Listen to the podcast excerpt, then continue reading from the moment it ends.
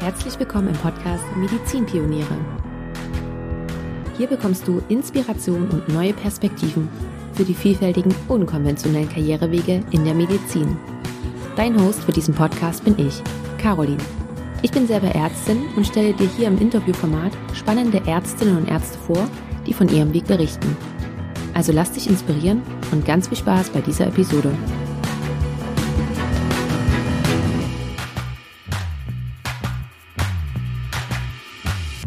Hey und herzlich willkommen hier im Podcast. Ich begrüße dich zu einer neuen Episode. Ich freue mich, dass du da bist und zuhörst und ich freue mich, das Interview mit dir zu teilen, denn ich habe Dr. Tankred Stöbe zu Gast. Herr Stöbe ist Internist, Intensivmediziner und leitender Notarzt in Berlin. Zeitgleich ist er aber auch für Ärzte ohne Grenzen tätig und es gibt eine kleine Premiere von seiner Seite sozusagen im Podcast, denn seinen ersten Einsatz hat er 2002 gemacht. Das heißt, er ist seit 20 Jahren für Ärzte ohne Grenzen im Einsatz und zum Zeitpunkt des Gesprächs war er auch gerade in seinem 25. Einsatz und den hat er auch noch, wie könnte es aktueller sein, in der Ukraine gemacht. Das heißt, wir kommen natürlich im Gespräch erstmal darauf zu sprechen, wie ist es gerade in der Ukraine? Wie nimmt er die Situation wahr? Er nimmt uns da so ein bisschen mit rein und schildert uns seine Situation beziehungsweise seine Eindrücke aus der Ukraine. Und wir sprechen aber nicht nur darüber, auch wenn das schon das Interview gefüllt hätte. Wir sprechen darüber, wie er überhaupt zu Ärzte ohne Grenzen gekommen ist, welche Voraussetzungen notwendig sind, um für Ärzte ohne Grenzen tätig zu sein, wie man selber auch vorbereitet wird, wie er sich selber vorbereitet hat und wie man auch von der Organisation aus vorbereitet wird. Aber nicht nur das, sondern wir kommen auch noch auf seinen weiteren Weg zu sprechen, denn Herr Stöbe war nicht nur im Einsatz für Ärzte ohne Grenzen, sondern er war auch noch in der Leitungsebene tätig. So war er zum Beispiel Mitglied im internationalen Vorstand oder auch als Präsident der deutschen Sektion. Das war er nämlich von 2007 bis 2015. Das heißt, auch darüber ähm, werden wir natürlich nochmal reden und Herr Stöbe gibt uns da Einblicke in seine damaligen Funktionen. Er schildert aber auch die Unterschiede, die er wahrgenommen hat, gerade wenn er im Einsatz war bezüglich der Medizin, auch im Hinblick auf natürlich auf Deutschland und warum das auch teilweise notwendig war, nochmal diesen Perspektivwechsel zu bekommen und ich finde, es ist ein ganz, ganz tolles Gespräch geworden. Ich hätte mich noch stundenlang mit Herrn Stöber unterhalten können. Und wenn es dir nach dem Anhören der Episode genauso geht, dann packe ich dir einfach mal noch ein paar Links mit in die Show Notes. Da sind ein paar aktuelle Berichte mit dabei, die kannst du dir gerne anschauen oder auch fortführende Links zu anderen Podcasts, wo Herr Stöbe schon zu Gast war. Da kann ich dir auch wirklich sehr den Abhören-Podcast empfehlen. Das ist eine Doppelfolge, die er dort gemacht hat. Und so bin ich auch erstmalig auf Herrn Stöbe gekommen sozusagen. Und äh, ich war sehr begeistert von, von dieser Doppelfolge. Die kann ich dir auch nur wärmstens empfehlen. Oder wenn du lieber auch was liest, dann kann ich dir auch sein Buch empfehlen, Mut und Menschlichkeit. Auch da schildert er wirklich sehr, sehr eindrucksvoll seine Einsätze und teilt auch da seine Gedanken mit dem Leser und mit der Leserin. Und ähm, ja, auch das kann ich wirklich nur von Herzen empfehlen. Und deswegen leite ich jetzt weiter zum Interview und wünsche dir ganz viel Spaß beim Anhören. Ein ganz, ganz herzliches Willkommen hier im Podcast. Hallo, Herr Stöbe. Ich freue mich riesig, dass Sie da sind und ich begrüße Sie ganz herzlich. Ja, hallo. Herr Stöbe, wir haben heute einiges zu besprechen und ich hoffe, wir schaffen das auch alles. Ähm, bei Ihnen ist es ja so, dass Sie dieses Jahr Jubiläum haben. Sie sind seit 20 Jahren für Ärzte ohne Grenzen nicht nur im Ausland im Einsatz, sondern sind auch dort in der Leitungsebene noch mit tätig. Und da möchte ich auch gerne noch mit ähm, zu sprechen kommen, vor allen Dingen auch über Ihren Weg und Ihre Motivation, Ihre Beweggründe dahinter. Und Bevor wir aber auf all das zu sprechen kommen, könnte es, glaube ich, keinen besseren Einstieg geben als den, dass Sie uns einmal jetzt in Ihre aktuelle Situation mit reinholen und uns einen Überblick und einen Einblick vor allen Dingen geben, was bei Ihnen gerade los ist, denn Sie sind gerade vor Ort in der Ukraine. Ja, und das ist auch eine kleine Premiere, weil es der 25. Einsatz ist mit der Organisation und ähm, fast wie jeder Einsatz, aber ist er auch dann so einzigartig, ähm, dass er sich äh, fast kaum vergleichen lässt. Und ich denke manchmal ähm, zurück an, an, an den Gazastreifen. Das äh, ist ein Einsatz oder ein Gebiet, wo ich zweimal gewesen bin. Und als ich zum ersten Mal in den Gazastreifen gefahren bin, da hatte ich den Eindruck, ja, ähm, eigentlich kenne ich diesen Konflikt, weil er, der ist älter als ich alt bin und ich habe ihn Zeit meines politischen äh, Wahrnehmens mitgekriegt und ich dachte so, so richtig anders äh, als das, was ich weiß, kann mich da gar nichts überraschen um dann vor Ort zu erleben, wie, wie vollständig anders dieser Konflikt ist. Ähm, also sehr viel dramatischer im Gaza, als ich das mir je hätte vorstellen können. Und überrascht war ich jetzt in der Ukraine, als ich äh, über Moldawien eingereist bin äh, mit dem Auto und dann mit dem Zug und tatsächlich äh, über Stunden und hunderte Kilometer Reise ähm, ich will jetzt nicht sagen blühende Landschaften, weil das eine Frage ist, aber ähm, weit und breit wirklich nur funktionierendes Leben erlebt habe und habe so ein bisschen mich gewundert, was, was habe ich jetzt eigentlich ein halbes Jahr an, an Kriegsberichterstattung erlebt und wie, wie unbedarft sind viele Landstriche in der Ukraine. Aber natürlich sind die Menschen, was ja in jedem Konflikt ist, nach einer gewissen Weise, nach einer gewissen Zeit ähm, tritt Normalität ein und äh, selbst selbst in Kiew, wo ich jetzt gerade bin in der Hauptstadt, ähm, hören wir manchmal Sirenen, aber darauf reagiert keiner mehr, keiner geht mehr in die Bunker, weil ähm, auf diese Sirenen folgt selten irgendwo noch noch ein konkreter Bombenanschlag. Und dann war ich aber jetzt eine Woche lang ähm, im Süden in Mikolaev, das ist direkt an der Frontlinie und da war es dann tatsächlich genau so, wie es äh, eben auch ähm, vorstellbar ist oder wie die Bilder, die wir kennen, dass dass das eine fast ausgestorbene Stadt war. Da gibt es keine Kinder mehr, keine kleinen oder jungen Familien, nur noch irgendwo alte Menschen. Die, die Stadt ist zur Hälfte leer. Die ähm, viele, viele Gebäude sind, sind äh, durch Bomben zerstört. Äh, auch Schulen, die Universitäten, äh, Krankenhäuser sind, sind angegriffen worden. Das sind ja eigentlich alles zivile Einrichtungen, die geschützt sind vom Völkerrecht. Ähm, und es funktioniert nur noch wenig. Selbst die Wasserversorgung ist zerstört worden. Das heißt, es gibt kein wirklich Trinkwasser mehr äh, aus den Wasserhähnen und ähm, also da äh, und da ist es dann eben so, da da gibt es natürlich sehr viel mehr Sirenen oder oder Bombenalarme. Interessanterweise aber ist es so, wir hören die Bomben zuerst, weil die die Reichweite, wenn sie wenn sie von den Russen abgeschossen werden, so kurz ist, dass die Sirenen das gar nicht sozusagen äh, vorher androhen können, sondern wir hören erst die Bombeneinschläge und dann hören wir die Sirenen, was ja auch bizarr ist, weil dann macht die Sirenen, äh, machen sich damit so ein bisschen ähm, überflüssig. Ähm, ja, also da ist es schon so und dann natürlich sehr ähm, bewegende Moment. Wir haben immer wieder so ganz kleine, ähm, ja, oft sind es zwei Menschen, die dann zu uns ins Büro kommen, die ähm, es irgendwie schaffen, direkt aus dem Kampfgebiet, also zwischen Cherson und, und äh, Mykolaev äh, oder eben auch ein bisschen weiter nördlich, äh, es schaffen, ähm, aus diesen umkämpften Gebieten rauszukommen, ähm, oft dann auch durch, durch, durch Mittelsmenschen geschleust und dann zu uns ins Büro kommen, weil sie wissen, wir sind eine medizinische Organisation und sagen, ja, wir haben bei uns alte, kranke Menschen, die aber eben keine Medikamente mehr haben und dann äh, eine Liste mitbringen von den Medikamenten, die fehlen und dann versuchen wir das so ein bisschen anzupassen was mir auch so ein bisschen immer Schmerzen bereitet, weil natürlich als Arzt irgendwie nur ein, äh, eine Box von Medikamenten zusammenzustellen, ist ja nicht so ganz richtig, weil wir wollen ja sehr passgenau und jedes Medikament ist ja auch potenziell ähm, gefährlich, wenn es nicht zur richtigen, in der richtigen Dosis oder richtigen Verschreibung eingenommen wird. Aber diese Not dieser Menschen zu sehen und die kommen immer ganz ja mutig und tapfer mit diesen Listen und wir reden und am Ende fallen sie eigentlich immer irgendwo ähm, in, in, in Tränen und, und in Verzweiflung, weil sie irgendwo auch diese, diese Solidarität und dieses, dieses, ja, sie sind hier in Sicherheit in diesem Moment, wo sie mit uns reden, aber sie wissen, sie gehen in dieses Desaster zurück, wo es, wo es eigentlich auch keinen drinnen gibt. Was genau ist Ihre Tätigkeit vor Ort? Sind Sie primär auch als Arzt da oder sind Sie vor allen Dingen auch da, um organisatorisch ähm, Sachen abzustecken und äh, das Ganze auch zu koordinieren? Ja, und das ist eine weitere Besonderheit hier in der Ukraine. Normalerweise ähm, ist Ärzte ohne Grenzen als Nothilfeorganisation sind wir tatsächlich an der Frontlinie mit auch kriegschirurgischer Hilfe.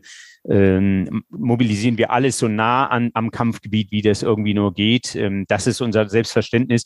Und hier in der Ukraine merken wir oder erleben wir, dass ähm, die Krankenhäuser da ähm, das gar nicht brauchen, vor allem auch nicht wollen ähm, bis dahin, dass, dass jetzt äh, Zahlen, äh, also Daten, wie viel Verletzte haben sie, welche Verletzungsmuster, wie viele sind auch verstorben, das ist Kriegsgeheimnis und ähm, sind natürlich auch stolze Menschen, die wollen da gar nicht so unbedingt jetzt einen internationalen Akteur mit dabei haben.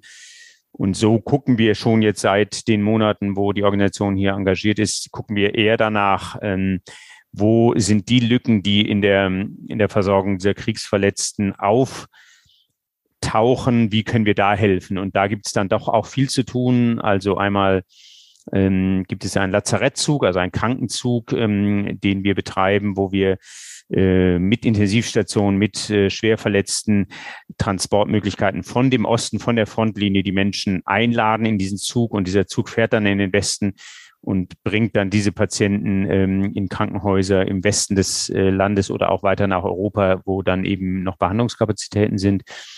Diesen gleichen Zug können wir auch nutzen für eine, für eine weitere Aktivität, die mir besonders am Herzen liegt, weil wir dort ähm, gerade die Heime, die jetzt an der Frontlinie liegen, ähm, wo Menschen mit Demenz, mit bettlägerigen Erkrankungen, aber auch ähm, ja äh, oft kognitiven chronischen Erkrankungen äh, oft seit Jahren, Jahrzehnten leben, äh, abgeschnitten auch von den Familien. Das ist hier so eine Besonderheit, dass wer seine Angehörigen in so eine Institution abgibt, verliert dann auch äh, jegliche Mitspracherechte, wollen sie vielleicht auch nicht. Äh, es ist ein bisschen schwer herauszufinden.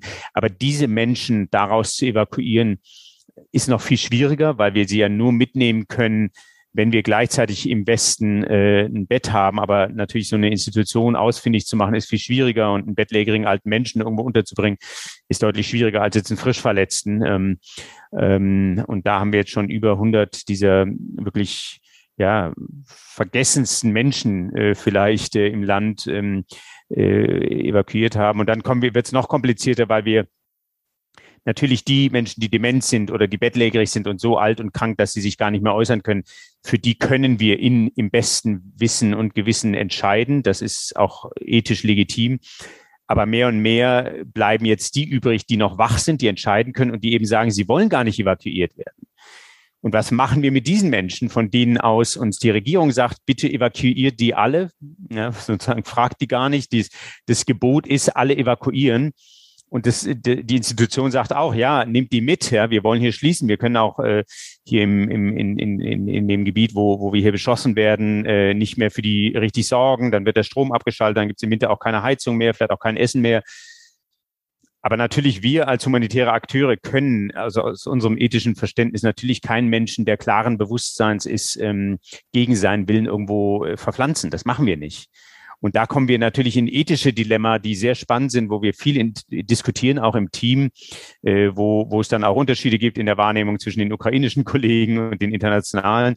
Aber als, als humanitäre Akteure ähm, äh, versuchen wir da jetzt auch Wege zu finden, bisschen, dass wir dann eben äh, so eine kleine Deklaration, ne, dass sie sagen, okay, nach guter Aufklärung, nach wiederholten Gesprächen, ähm, trotz äh, Hinweise auf all die Gefahren, die da noch bleiben, äh, können diese Menschen, werden wir sie nicht gegen ihren Willen mitnehmen. Ja, weil wir sind eine medizinische Organisation, aber wir sind ja kein Gefangenentransport, weil diese Menschen ja frei sind. Also so ergeben sich viele, viele spannende Neben, ähm, äh, ja, Plätze, die es zu diskutieren und zu klären gibt.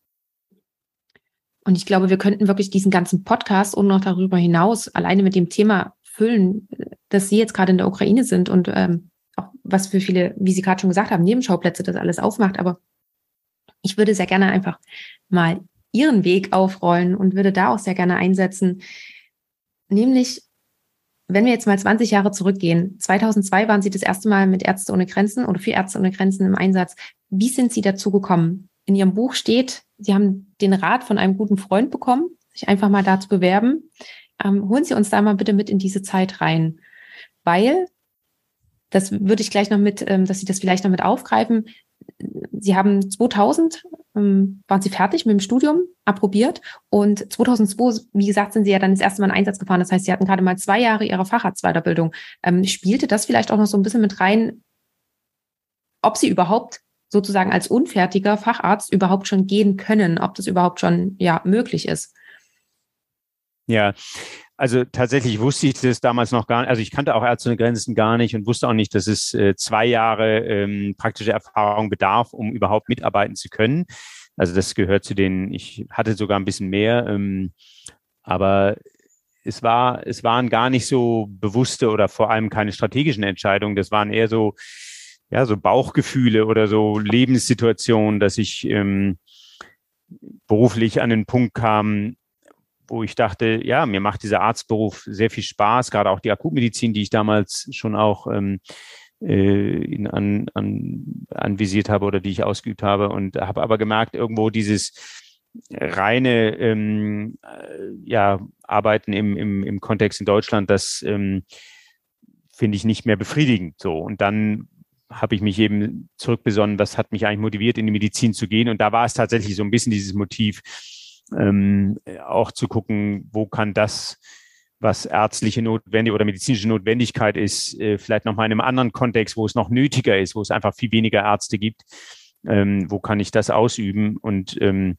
und dann gab es Zufälle, wie der Freund, der gesagt hat, bewirb dich bei Ärzte ohne Grenzen, wo ich dachte, ah ja, Ärzte ohne Grenzen, und mich dann da beworben habe, aber die nehmen ja auch nicht jeden. Also, dass die mich genommen haben und dieses Gespräch, das waren Fragen, da kam ich raus aus dem Gespräch und dachte, die nehme ich nicht, weil ich wusste davon nichts, weil die haben ja nichts gefragt, was jetzt ein deutscher äh, äh, junger Arzt äh, ja im Studium gelernt hat, sondern die haben eben ethische Dilemma aufgezählt oder erzählt und ich sollte da Antworten finden, die ich alle nicht wusste.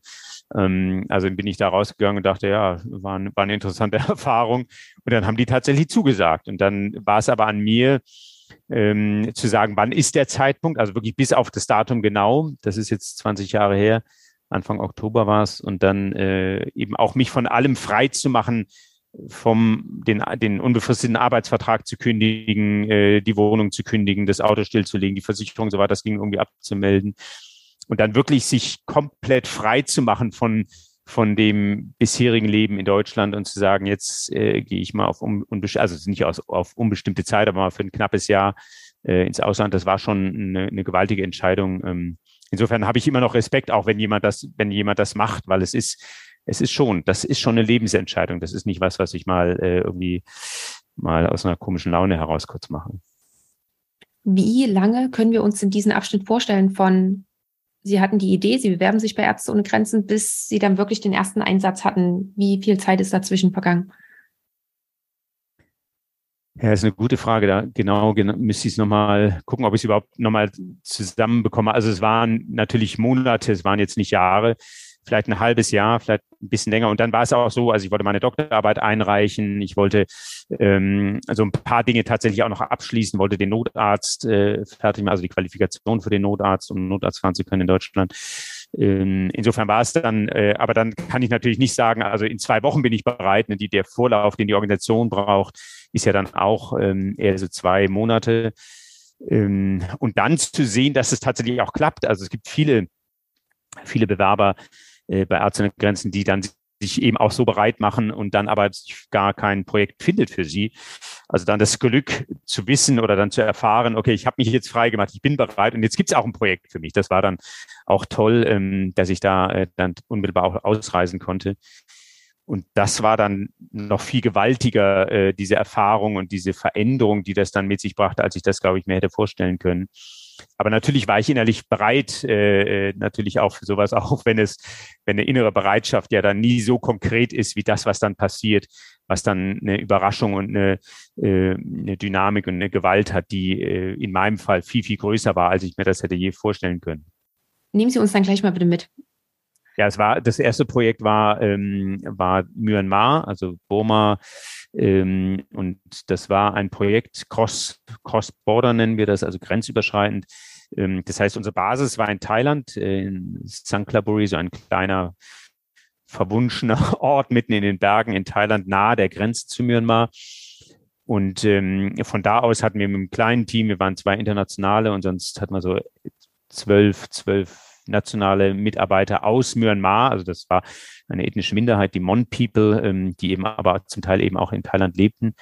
Tolles Team, unglaublich äh, motivierte, ähm, äh, ja, professionelle, begabte, leidenschaftliche Menschen, mit denen wir da ähm, zusammengearbeitet haben. Insofern hatte ich riesiges Glück auch und äh, sind eben von dieser Basis in Thailand jeden Tag über die grüne Grenze im Grunde genommen auch so ein bisschen äh, verboten, aber die haben da alle ein Auge zugedrückt, weil sie wussten, wenn wir in den Dschungel fahren und die Menschen, die dort krank sind, äh, behandeln, dann kommen die nicht nach Thailand. Deshalb haben die Thai thailändischen Grenzsoldaten uns gerne reingelassen und die burmesischen, ähm, die, äh, ja, die, das war sowieso noch ein bisschen komplizierter, weil äh, die Mon hatten ein semi-autonomes Abkommen mit der Zentralregierung geschlossen. Das heißt, die hatten ihre eigenen Soldaten und ihre eine kleine Bush-Armee äh, ja, aber es war, es war skurril und es war äh, skurril auch insofern, weil es äh, eigentlich sehr schön war, auf den ersten Blick romantisch, Dschungel, äh, Südostasien, ähm, so all den, all den schönen Bildern entsprechend, die,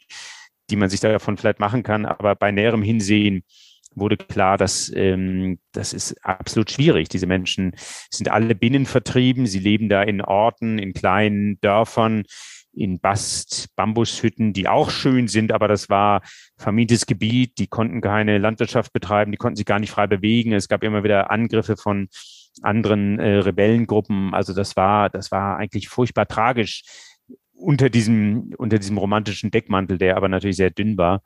Ähm, und dann aber zu sehen, wie wir mit einfacher Medizin, wir hatten da ja, wir hatten ja nicht mal Strom und sonst was. Das war ja kein fließend Wasser, außer dem, was in Krügen da war. Also eine ganz einfache Diagnostik. Wir konnten Malaria diagnostizieren unter einer, unter Mikroskop. Wir hatten ein paar Schnelltests, aber im Grunde genommen war das eine sehr, wie wir in der Medizin sagen, eine sehr klinische Medizin. Das heißt, ich frage den Menschen nach seinen Symptomen, ich untersuche den Körper und das musste mir dann reichen, um zur Diagnose zu kommen.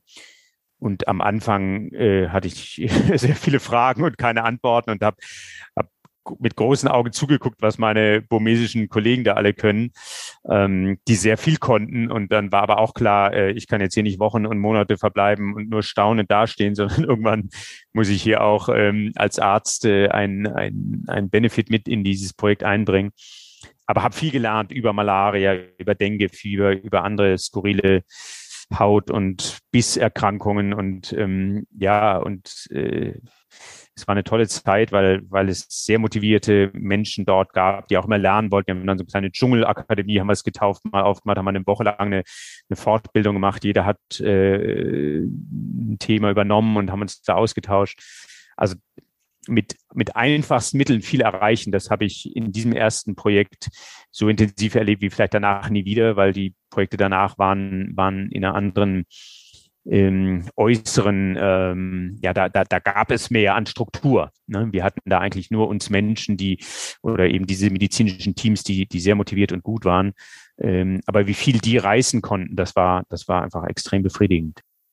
Und Sie haben vorhin schon gesagt, Sie mussten sich ein Jahr lang freimachen. Waren Sie dann ein komplettes Jahr in Myanmar? Ich war zehn Monate, so war das auch geplant und kam dann wieder und ähm, habe mich dann auch äh, beworben wieder an Krankenhäusern. Das war damals noch so, da ähm, ist ja heute anders. Heute ähm, wird man ja in jedem Krankenhaus genommen, wo man nicht, äh, wo man einmal kurz reinguckt. Ähm, aber damals musste, war das äh, noch ganz schwer, als Arzt eine Stelle zu finden und habe mich dann beworben, aber bevor da irgendwie eine Zusage in die Nähe kam, rief mich dann, also es war, war, war ein Sonntag, ähm, ich war gerade irgendwie mit Freunden ausgehen, ähm, äh, haben was getrunken und auf einmal klingelte mein Telefon und die sah eine ausländische Nummer, dachte so, was ist das am Sonntagnachmittag? Und dann war es tatsächlich Ärzte ohne Grenzen aus Paris, die anriefen und sagten, Tankred, ähm, wir würden gerne äh, dich nach Nepal schicken. Und ich war da am Telefon und dachte, ja, egal was ihr mir vorschlagt, ähm, ich mache mal hier keine Bewerbung weiter, sondern ich fahre da mit euch hin. Und das war tatsächlich sehr, sehr äh, interessant, weil das war, ich hätte es mir gar nicht gegensätzlicher vorstellen oder ausmalen können, was dann da im Nepal auf mich zukam.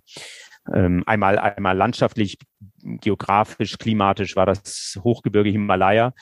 Ähm, natürlich auch wahnsinnig schön, ne, mit dem Blick auf die, auf die 8000er. Das war also das, äh, da, da machen ja sonst Leute Urlaub, Kletterurlaub. Ne? Damals, muss man sagen, war es halt noch nicht so. Da war wirklich noch Bürgerkrieg im Land. Es gab damals diese sogenannten Maoisten, die ähm, eben so eine sozialistisch-kommunistische Bewegung im Land waren, die in, sich, sich gebildet hatten in, in Abgrenzung zu, zu diesem ähm, ja, äh, royalen, auch sehr verfilzten Königshaus.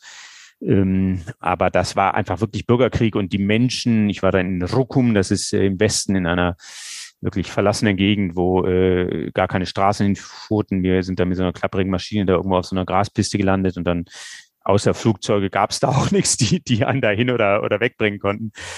Und da war dann wirklich, wir hatten Krankenhaus, ne, ein, ein Stein, ein gutes äh, Steinhaus, gab sogar ein Labor, es gab ein, ein, eine Röntgenabteilung, eine kleine, es gab Ärzte und Pflegende. Und das Bizarre war dort, dass es das zwar formal alles gab, aber nichts funktionierte. Die, das Labor hat keine brauchbaren Ergebnisse ähm, produzieren können. Das Röntgen war kaputt. von den fünf, von den sechs Pflegenden waren fünf im Urlaub. Der Arzt kam nicht, weil er, weil er kein Geld verdient hat. Und ich sollte da eigentlich eine, eine Bestandsaufnahme machen, aber sah mich dann da eigentlich sofort als, als einziger Krankenhausarzt äh, doch recht beschäftigt äh, wieder, aber eben in einem Krankenhaus, wo keine Patienten kamen, weil sich herumgesprochen hatte, dass in diesem Krankenhaus keine Medizin betrieben wird, sondern ähm, die Kette an an äh, fehlender Diagnostik, ähm, fehlender Bereitschaft, dann auch äh, da eine Behandlung anzubieten, bis hin zu einem Apotheker, der äh, immer gesagt hat, nee, nee, das Medikament, was hier gerade verschrieben wurde, haben wir nicht, komm mal in meine Dorfapotheke und da verkaufe ich dir irgendwas. Das heißt, die Beschwerden, die die Patienten mit aus den Bergen kamen, und die sind mit ihren Eseln manchmal zwei, drei Tage geritten, um zu diesem Krankenhaus zu kommen, mit dem, was sie dann danach bekommen hatten, da bestand praktisch kein Zusammenhang mehr. Äh, und das heißt, auch ihre Genesung war äh, trotz allem und ein absoluter Glücksfall. Und diese ganze Kette an, an wirklichen, ähm, ja, unzumutbaren medizinischen ähm, Ungerechtigkeiten, die da auf diese Kranken, mit diesen Kranken passiert, das sozusagen wieder irgendwo in eine Normalität zu überführen, das hat mich ohnmächtig gestimmt, weil ich dachte, das schaffen wir nicht. Und das, mir taten die Patienten leid, weil ja natürlich jeder Mensch, der krank ist, leidet und braucht einfach Hilfe. Das ist ein universelles Gesetz. Aber da oben im, in, in den Bergen des Himalayas, äh, da gab es einfach nichts. Und dann aber zu mit jeder täglichen Präsenz, ja, mit immer wieder Ermunterung, ne, zum Beispiel die, die verbliebene Krankenschwester kam dann am dritten Tag zu mir und sagte, ja, Tankred, ähm, ich würde jetzt gerne Urlaub nehmen. Und dann sagte ich, ja, ja, ist ein bisschen schwierig, ähm, weil ja fünf deiner Kolleginnen sind ja schon weg. Warum willst du denn jetzt Urlaub nehmen? Sagt sie, ja, weil die ja auch schon weg sind. Ich will auch Urlaub machen. Dann sage ich, ja, aber das ist eigentlich der Grund, warum ich gerne fände, gut finde, du bleibst hier. Weil sonst können wir das Krankenhaus dicht machen, so, ne? Also so, solche, solche Diskussionen jeden Tag. Das war schon sehr zermürbend. Und dann aber zu sehen, nach einigen Wochen tatsächlich, äh, ich konnte den Arzt auch überreden, dass er zumindest manchmal ins Krankenhaus kommt. Manche von den Pflegenden kamen wieder. Die Apotheke funktionierte wieder. Die anderen Mitarbeitenden hatten, hatten irgendwie dann auch wieder Feuer gefangen. Und dann zu sehen, die Medizin funktioniert wieder, die Mensch, das spricht sich rum und die Menschen kommen wieder und am Ende hatten wir ein volles Krankenhaus und die waren alle krank und hatten eine Chance auf Genesung. Das war, das war total schön. Aber das war, das war ein langer Leidensweg, von dem ich bis zum Schluss auch, sagt einem ja keiner, am Schluss wird's klappen. Ne? Das hätte genauso schief gehen können. Also diese, diese Ohnmacht dann auch in so einer, wir waren eine, auch da wieder nur ein kleines Team mit vielleicht so drei, vier internationalen Helfern. Ähm, und dann immer, äh, ja, das ist gegen so viele Widerstände anzuarbeiten, und dann ähm, ist das Glück umso größer zu sehen, wenn dann tatsächlich irgendwann mal ähm, sich dann auch Dinge zum Besseren wenden. Ich würde es ja gerne noch mal ein bisschen weiter vorne auch noch mal einsetzen. Ähm, nämlich kurz bevor Sie dann nach Myanmar sind, beziehungsweise bevor die Zusage kam, dass Sie jetzt wirklich, äh, dass sozusagen ein Projekt für Sie gefunden wurde, hatten Sie dann zwischenzeitlich auch noch mal Bedenken, wirklich diesen Schritt zu gehen? Weil, wie Sie ja auch schon gesagt haben, der Job musste gekündigt werden, die Wohnung musste gekündigt werden. Da hängt ja nicht nur beruflich was dran, sondern auch privat ganz viel. Ähm, Gab es da noch mal irgendwie so, ein, so ein, eine kleine Hemmung, diesen Schritt doch zu gehen?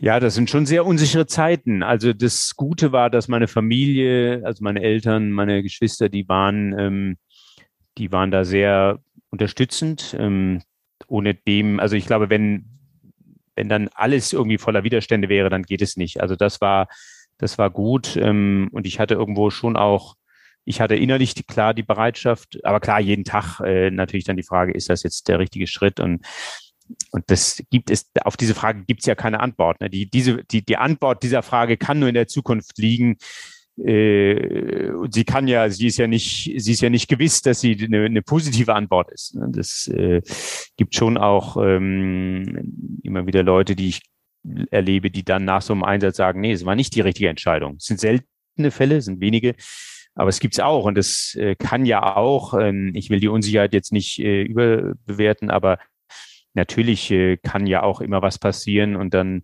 ähm, ist die Antwort auch eigentlich klar, dass es vielleicht nicht der richtige Schritt war. Ne? Also insofern diese, diese Bereitschaft, sich auf Ungewisses einzulassen und auf ein Leben, was ich eben nicht vorhersehen kann und auf eine Wiederkehr, die eben nicht gesichert ist und auf eine Lebens, auf einen Lebensstandard, der ganz sicher ein anderer ist als er den, als der ist, den ich bisher gelebt habe.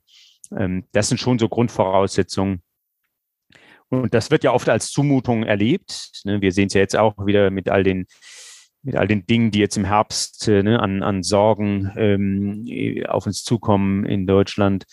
Ähm, und es gibt ja viele Haltungen dazu, aber wenn man es mal vereinfacht, gibt es eben die eine, die sagen, na, das ist alles unzumutbar und das geht nicht und das ist furchtbar und ich will es nicht. Und eine andere Haltung, die sagt, ja, die Herausforderungen sind dafür da, dass wir sie annehmen und gucken, ähm, es sieht nicht gut aus, aber was können wir als Bestmögliches daraus tun? Und das ist eher so ein bisschen meine Haltung. Ähm, und sonst, ja, deshalb habe ich es gemacht. Hatten Sie aber auch Bedenken, weil Sie ja in dem Moment auch die Facharztweiterbildung unterbrechen, von der Zeit her, ähm, das zu machen oder vielleicht auch erst noch zu warten, den Facharzt noch zu beenden und dann erst zu gehen? Ja klar, also als, äh, äh, als in, in jeder in jeder Karrierehinsicht war das natürlich äh, Selbstmord ist ein bisschen zu, zu stark vielleicht, aber war das natürlich ein Schuss, in, Schuss ins eigene Knie. Ne? Das hat, und damals, äh, jetzt will ich jetzt nicht zu, ähm, äh, zu geschichtlich hier wirken, aber es, es war klar damals, ähm, humanitäre Hilfe zählt gar nichts in diesem, in diesem also in, in, in Deutschland. Äh, auch meine wohlwollenden Kolleginnen und Kollegen haben gesagt, ah ja, ja gut, der will halt ein bisschen Urlaub machen unter Palmen, so, ne? Das war so das, ne? aber das humanitäre Hilfe hat in den letzten Jahren deutlich an auch Respekt gewonnen. Ähm, das war damals nicht. Also insofern war das schon äh, für, für die Frage äh, der, der medizinischen Karriere in Deutschland war das natürlich ein, ähm, eine komplette sich selbst aus dem Spiel nehmen Aktion, klar. Äh, aber es war mir, das war mir eigentlich ein bisschen egal, weil ich jetzt nie mir ich hatte nie irgendwie ähm, mir vorgenommen, irgendwie mal Karriere zu machen oder irgendwo groß was zu werden äh, innerhalb der Medizin. Ich habe im Grunde genommen immer so ein bisschen meinem Herzen äh, gefolgt und gesagt, was, was macht mir Spaß, was mache, was möchte ich machen, was, was, was erscheint mir sinnvoll so. Ne? Also Spaß vielleicht nicht, aber was macht, was macht, was, was, wo, wo kann ich eine Sinnhaftigkeit für mich in meinem Leben sehen? Das habe ich gemacht und das hat sich dann auch immer als richtig herausgestellt. Und Sie haben vorhin gesagt, dass zwei Jahre Berufserfahrung dass die mitgebracht werden müssen. Ist das in allen Fachbereichen so oder ist es nur? Ja, es, ist, es gibt es gibt die ähm, zwar also es gibt so zwei Gruppen an an Voraussetzungen. Das sind die essentiellen, also die die notwendigen. Äh, für Ärzte heißt das eben äh, zwei Jahre Berufserfahrung. Muss eben nicht der Facharzt sein. Also reichen eben in einem klinischen Fach. Also ob das jetzt aber innere Medizin oder Kinderheilkunde oder Chirurgie oder Gynäkologie. Also das kann alles Mögliche sein. Ähm, dann ähm, einigermaßen gute Englischkenntnisse. Das muss jetzt keine, kein perfekter ähm, Sprachgebrauch sein. Dann eben die, ne, was wir jetzt schon ein bisschen besprochen haben, eben die Bereitschaft in unsicheren ähm, Gebieten oder auch unter Bedingungen zu arbeiten, die eben äh, anders sind als die bisher bekannten.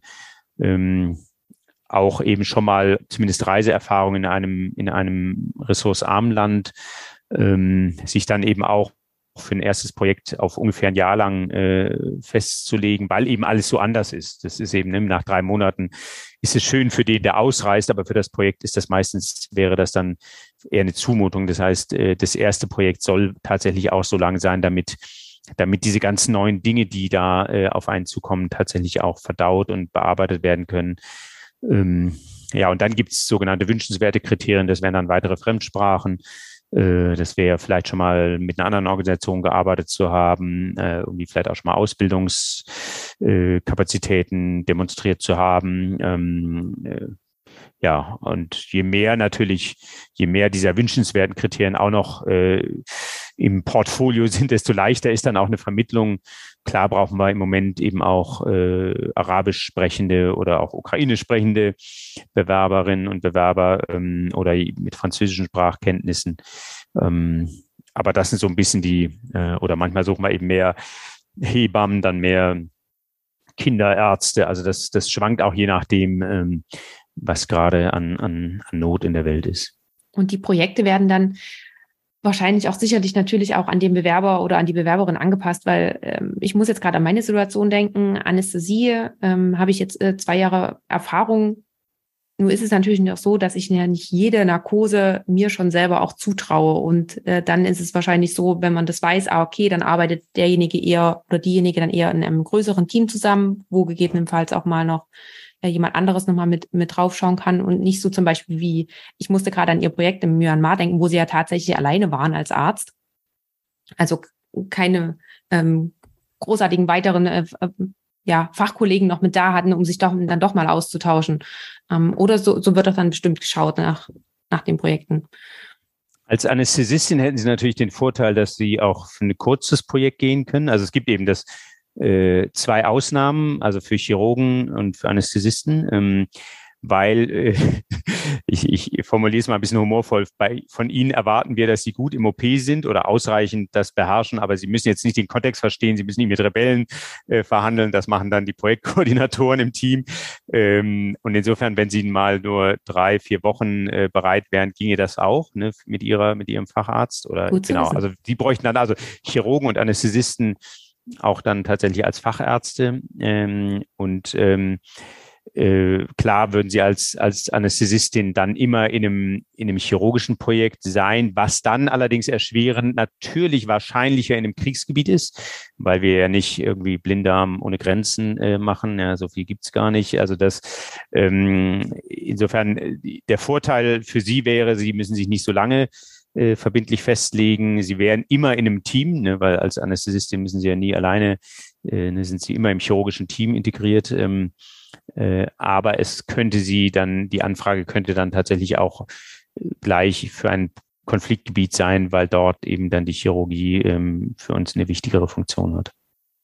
Inwiefern werden die Bewerber und Bewerberinnen auf die einzelnen Projekte nochmal vorbereitet? Ja, also der Prozess ist folgend, dass sie ähm, diese, diese essentiellen Kriterien, die müssen eben erfüllt sein vor der Bewerbung. Dann ist die Bewerbung in der Regel online über, über Ärzte ohne Grenzen, über die Homepage. Ähm, und wenn dann gesehen wird, okay, das, da sind die Voraussetzungen erfüllt, dann wird äh, ein ausführliches Interview gemacht, also das, was ich ja schon auch äh, durchgemacht hatte.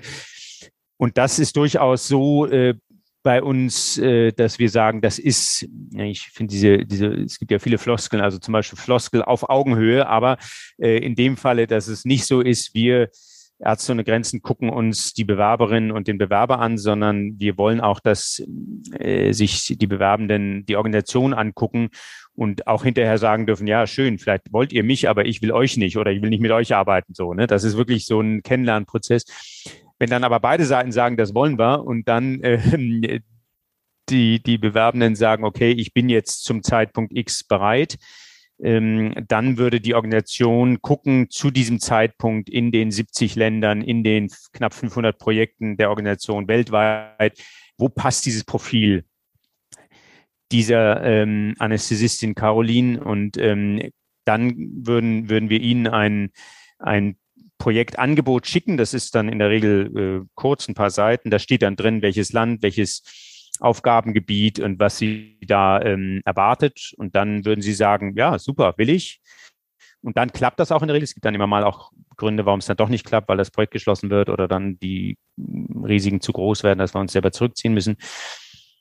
Aber wenn Sie sagen, nee, das will ich nicht, aus irgendwelchen Gründen müssen Sie auch gar nicht begründen, dann ähm, würde die Organisation gucken, okay, was passt noch? Ne? Dann würden sie ein zweites äh, ähm, Angebot bekommen und dann irgendwann würde das hoffentlich passen und dann fahren sie dahin und machen das. Und so wäre der, und dann gibt es aber, bevor sie ausreisen, gibt es sogenannte Willkommenstage, wo sie mit äh, anderen Ausreise fertigen. Das ist eigentlich eine ganz schöne Sache, das machen wir in der Regel in Bonn ähm, eine intensive Vorbereitung machen, inklusive auch so Rollenspiele und auch so Intercultural Learning und daneben auch zu gucken, was sind, was sind Wahrnehmungsverschiedenheiten. Ähm, dann werden sie in Berlin gebrieft, wenn sie als, als Deutsche ausreisen. Ähm, dann im Land, in der, in der, in der Hauptstadt des Landes und dann nochmal auf Projektebene. Im Idealfall gibt es auch eine direkte Übergabe, wenn es eine Vorgängerin gibt zum Beispiel, die Ihnen dann, äh, dann vor Ort nochmal zeigt, um was es geht, wo, wo sind welche Geräte, wo sind welche Schlafmöglichkeiten, wo, wo ist das, der Sicherheitsraum, wenn es heiß wird. Also so ist dann vor Ort dann nochmal eine Übergabe und umgekehrt, wenn Sie dann zum Ende des Projektes äh, den, den nächsten, ähm, der sie ablöst, ja auch entsprechend einarbeiten und dann würden sie entsprechend auch im Land gedebrieft werden, bis hin in Berlin mithin dann auch, äh, dass man guckt, kann man irgendwas tun für die Zukunft, dass sie bei uns bleiben, weil das ist auch, wo wir sehen, es gibt viele, die ähm, gerne ein Projekt machen und die sagen auch, sie werden mehrere machen, aber dann kommt eben vieles andere dazwischen. Also wir freuen uns auch, wenn, ähm, also wir, wir, wir kriegen eigentlich viele Erstbewerbungen, aber wir sind besonders froh auch über Kolleginnen und Kollegen, die dann mehrere Projekte machen, weil dann können sie eine Koordinationsposition ähm, bekleiden und da, wie, wie überall sonst, äh, brauchen wir natürlich auch erfahrene Mitarbeiterinnen und Mitarbeiter. Könnte man auch, gerade wenn es, äh, bleiben wir mal beim, in meinem Fall, ähm, Sie haben schon gesagt, das wird dann eher wahrscheinlich ja, dann schon ein risikoreicheres Gebiet sein, in was dann Anästhesisten und Chirurgen auch geschickt werden. Wie ist das, wenn sich jemand vor Ort umentscheidet und dann merkt, okay, das, damit kann ich doch nicht. Das war aus der Ferne, habe ich mir das ganz anders vorgestellt, aber wenn ich jetzt hier vor Ort bin, ist mir das tatsächlich zu heiß. Kann man sich dann, also kann man bestimmt ähm, sich dann noch umentscheiden? Ja, also das Genau, das große, große Gebiet auch der, ähm, der psychologischen Betreuung, das ist heute tatsächlich von Anfang an. Also die, vor der Ausreise gibt es äh, ein Gespräch auch mit Psychologinnen und Psychologen. Ähm, es gibt in jedem Projekt, an jeder, an jeder Wand gibt es eine Nummer, eine Notfallnummer, die angerufen werden kann. Ähm, und, und Sie als Mitarbeiterin haben immer die Möglichkeit, selbst wenn, wenn jetzt der Landeskoordinator oder die medizinische Koordinatorin sagt, äh, ist es alles sicher hier, wenn Sie sagen, nein, ich halte das hier nicht aus, ähm, äh, zum Beispiel in der Ukraine jetzt, ne, wo äh, natürlich äh, in, den, in der Nähe der Kampfgebiete sind natürlich Schussgeräusche zu hören. Und da können manche gut schlafen. Ich habe einen, einen französischen Pfleger hier kennengelernt, ähm, äh, sehr humorvoller Mann, der ähm, sagte, also einen Monat war es schwierig, aber nach einem Monat konnte er durchschlafen. Und er hat das aber, er war der Einzige in seinem Team, der das geschafft hat. Und da erzählt er mir, ja, am Morgen saßen wir dann zusammen und die Kolleginnen und Kollegen haben ihm erzählt, oh, das war so eine schlimme Nacht, ich konnte nicht schlafen wegen der ganzen Alarme und Schussgeräusche. Und er so, aha, ah, hab gar nichts mitgekriegt. Und ich habe ihn dann so humorvoll zur Seite genommen, habe gesagt, du, ich, ähm, ich fahre jetzt auch demnächst da ins Kampfgebiet, äh, kannst mich mal, kannst mir da einen Kurzlehrgang geben? Wie geht das auch schneller in, als in einem Monat? So viel Zeit habe ich nicht. Nein, also so ähm, ist, ist für jedem individuell auch möglich, jederzeit zu sagen, nee, für mich ist genug, ich will nach Hause. Und da würden wir auch kein, keinem irgendwo ähm, deshalb ja äh, die Zukunft schwerer machen. Im Gegenteil, ne? wir sagen, es ist wichtig, dass jeder auf sein auf sein inneres Stimme, auf sein inneres ähm, äh, Wohlbefinden auch hört. Und wenn der Mensch den Eindruck hat, hier bin ich nicht mehr richtig, hier kann ich nicht mehr gut arbeiten, dann äh, darf, darf dieser Mensch das Projekt auch beenden. Wie war das bei Ihnen in den bisherigen Einsätzen? Gab es mal einen Einsatz, wo Sie schon Angst hatten und äh, gerne sich woanders hin gewünscht hätten? Minutiös, also in Minutenweise schon, ähm, aber nie jetzt, ich war nie, ich habe nie ein Projekt äh, früher beendet. Ähm, mir, mir geht es im Grunde genommen so, wenn, wenn, und es gab jetzt in, in der Zeit vielleicht eine Handvoll Situationen kritisch waren, also es ist ja wenig, ne? wenn ich mir angucke, wie viel, wie viele Einsätze und Jahre ich das so mache. Ähm, und für mich war es bei, nach jeder solchen Aktion dann auch so, wenn ich, wenn ich verstehen konnte, was da passiert ist, ähm, dann war das für mich auch, hat das, äh, konnte ich damit dann, war das, war das gut und ich konnte weitermachen die Unsicherheit ne, oder das Nicht-Verstehen, was da gerade passiert ist, das, das finde ich schwierig. Ähm, und natürlich eine ganz ne, in Kriegsgebieten äh, jetzt ja auch. Ne, es gibt ja, gibt ja keinen, der dann sagt, äh, ja, ja äh, jetzt flog diese Bombe deshalb, ja, und die hat, war, war für sie reserviert oder auch nicht. Ne? Es gibt eben, das ist ja eine der furchtbaren Dinge im Krieg, dass es keine Erklärung gibt oder keine Ankündigung, keine Erklärung, oft keinen Sinn. Ne? Das sind ja, das sind ja blöde, tragische Zufälle, die da passieren und die machen es ja so furchtbar. Ne? Wenn das alles irgendwie sinnhaft eingebettet wäre, dann hätte Krieg vielleicht auch nicht diesen Schrecken, aber aber in dem Moment, wenn ich es irgendwo verstehen konnte ähm, oder verstehen kann, dann ist für mich äh, eine Situation damit dann auch leicht oder fast schon ja, äh, verarbeitet. Und Sie haben ja nun auch schon gesagt, ähm, dass gerade auch die psychologische Unterstützung und Hilfe äh, mit dabei ist. Also es klingt für mich gerade so, als ob wirklich äh, die Organisation an alles gedacht hat, sowohl das die Vorbereitung als auch die Nachbereitung, als auch das, das Briefing des eigenen oder des Bewerbers, ähm, dass da wirklich alles. Ja, wobei ähm, das stimmt genau so. Und trotzdem bleiben viele unauflösbare äh, äh, Spannungsfelder so. Ne? Also zum Beispiel eben ähm, dass wir, ne, wie Sie haben es schön zusammengefasst, ähm, wir sagen als Organisation, wir machen wir, wir kümmern uns um die Menschen in Not, wir versuchen das Leiden und das Sterben irgendwo ähm, ja aufzuheben, nicht aufzuheben, aber zu begrenzen und zu, zu, zu mildern. Und wir versuchen als wirklich mindestens gleichwertige oder, oder nach, nachgeordnete Priorität, dass die Sicherheit unserer, unserer Leute zu bedenken. Gleichzeitig aber ist mehr als die Hälfte aller Projekte von Ärzte ohne Grenzen in instabilen Gegenden. Und das ist natürlich ein un, unauflösbarer Widerspruch zu sagen, wir machen alles für die Sicherheit und leben, arbeiten in den unsichersten Gebieten der Welt. Ne? Das ist, das, da lässt sich keine gute Antwort finden. Das ist immer ein Balanceakt und wir haben auch irgendwann aufgegeben zu sagen, wir garantieren die Sicherheit äh, jedes Mitarbeitenden, weil das können wir gar nicht. Ne? Aber wir sind, wir versuchen da maximal transparent zu sein und natürlich gibt es dann auch in den entsprechenden Kontexten zum Teil mehrfach am Tag Briefings, Sicherheitsbriefings ne, oder oder jetzt da in Mikolaev, äh, als ich ankam und dann äh, relativ nah dann auch Einschläge waren. Natürlich gehen wir alle, ohne zu diskutieren, sofort in den Bunker und gehen auch erst wieder raus, wenn der, wenn der Alarm aufgelöst ist. Also da gibt es ganz klar, also wir sind eine sehr diskursive und eine sehr streitlustige, also im positiven äh, Organisation. Aber in Sicherheitsfragen ist es eine ganz klare auch hierarchisch äh, geklärte äh, Abfolge von Dingen, weil wir natürlich da keinen gefährden wollen und Sicherheitszwischenfälle müssen wir sehr, sehr ernst nehmen, tun wir auch. Also da gibt's wirklich nichts zu diskutieren. Hinterher schon, aber wenn dann was passiert, dann weiß auch jeder und jede Bescheid, wie sie sich zu verhalten haben. Und ähm, ja, und das anders geht's auch nicht. Aber das, diese Widersprüche, die mit denen müssen wir leben, genauso wie wir natürlich damit leben müssen, dass in einem Krieg furchtbare Verletzungen passieren, die sich nicht äh, wieder kurieren lassen. Ne? Jetzt hier gerade auch, äh, habe heute ein Interview gemacht mit einem mit einer mit einer Physiotherapeuten äh, Zeitschrift hier in der Ukraine, die äh, interessante Fragen gestellt haben. Aber Kriegsphysiotherapie oder eine, eine individuelle Frührehabilitation das ist eben eines der Dinge, die gibt es in der Ukraine nicht. Das ist, äh, das sagen uns die Ärzte auch. Bevor ihr von Ärzte ohne Grenzen kamt, gab es das nicht. Ne? Die sind wochenlang im Krankenhaus, dann gehen sie wochenlang ins Sanatorium. Und Sanatorium hier bedeutet Wasserbäder, ein bisschen Massage. Also das ist ähm, irgendwas, was es, glaube ich, in anderen Gebieten in, in, Deutschland vor, vor ein paar Jahrzehnten auch noch gab. Aber ähm, das ist weit davon entfernt, was, was wir heute auch wissenschaftlich wissen, was eine gute Frührehabilitation ist, wo man sehr individuell auf den Patienten geguckt sagt, okay, du hast jetzt eine Bein, Arm, was auch immer Amputation, du brauchst jetzt dieses Frühtraining, um diese Muskeln zu erhalten, dann brauchst du eine Prothese, dann musst du mit dieser Prothese üben.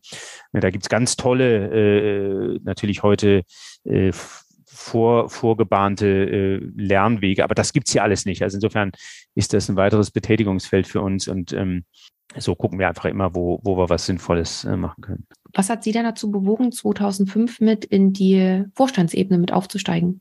Oder überhaupt zu sagen, nicht mehr nur als Arzt sozusagen im Außeneinsatz zu sein, sondern auch wirklich innerhalb der Organisation tätig zu werden? Ja, das war, war ein weiterer Zufall, das hatte ich nie äh, irgendwie auf dem Schirm. Ich war nicht mal Mitglied, also um Vorstand zu sein, klar, ne, ist erstmal eine Mitgliedschaft in der Organisation nötig, die jetzt als, als Mitarbeitender muss ich nicht Mitglied sein, ne, dann bin ich Mitarbeitender, aber Mitglied, das ist sozusagen, wir, und das nehmen wir sehr wichtig in der Organisation, also wir sehen uns ja als eine, eine assoziative Vereinigung von Menschen, äh, also Mitglied kann auch nur werden, der ein halbes Jahr mitgearbeitet hat. Ähm, und dann hat, hat, hat jemand gesagt, du, da sind jetzt Vorstandswahlen, äh, bewirb dich doch. Ne? Und ich hatte dann drei, also ich war Myanmar, Nepal hatten wir besprochen, und dann war ich noch in einem Kurzprojekt in Liberia, was auch wieder sehr anders und sehr, sehr, sehr eindrucksvoll war. Und also habe gedacht, ja, ich bin jetzt hier mal. Ne? Auf der anderen Seite wusste ich, ich will jetzt tatsächlich diesen Facharzt machen, äh, fertig machen, bin jetzt in Berlin und ähm, ist es doch eine schöne Art und Weise, mit der Organisation eng in Verbindung zu bleiben und habe gedacht, dann bei so einer Vorstandswahl mehr als nicht gewählt, also das Schlimmste, was passieren kann, nicht gewählt zu werden, was nicht schlimm ist, weil dann wäre mein Leben genauso weitergegangen wie bisher. Und dann haben sie mich gewählt ne? und dann hat das einfach so seinen Lauf genommen. Aber das war einer der schönen Zufälle. Ähm, und das, das ist für mich einfach auch eine Erfahrung gewesen, ähm, äh, mit Ärzte ohne Grenzen, dass da einfach sehr viel immer geklappt hat, was in anderen Gegenden meines Lebens oder in anderen Bereichen so nicht geklappt hat. Also ich habe immer wieder den Eindruck gehabt, ich bin hier genau in der Organisation und treffe hier genau auf die Menschen, mit denen ich auch gerne zusammen bin. Und denen ging es vielleicht nicht ganz anders wie, wie mir, mit mir. Und insofern hat das dann irgendwie immer geklappt. Aber das bestaune ich auch, wenn ich zurückgucke, weil ich das nie irgendwo ähm, auch im entferntesten mir vorgestellt hätte, dass das mal mein Weg sein würde. Äh, gleichzeitig hätte ich mir gar keinen schöneren Weg ähm, ausmalen können. Also wenn mir das einer vor 20 Jahren gesagt hätte, ähm, dann hätte ich gesagt, du, äh, ich glaube, ich glaube gerne an die Realität, an Dokumente, aber ich glaube nicht an irgendwelche Fantasieromane und das, was du mir erzählst, ist ein Fantasieroman, der, äh, der nicht meiner ist, aber ähm, so, ja, so ein bisschen fühlt sich's an. Sie waren ja nicht nur im Vorstand tätig, Sie waren auch sogar der Präsident der deutschen Sektion.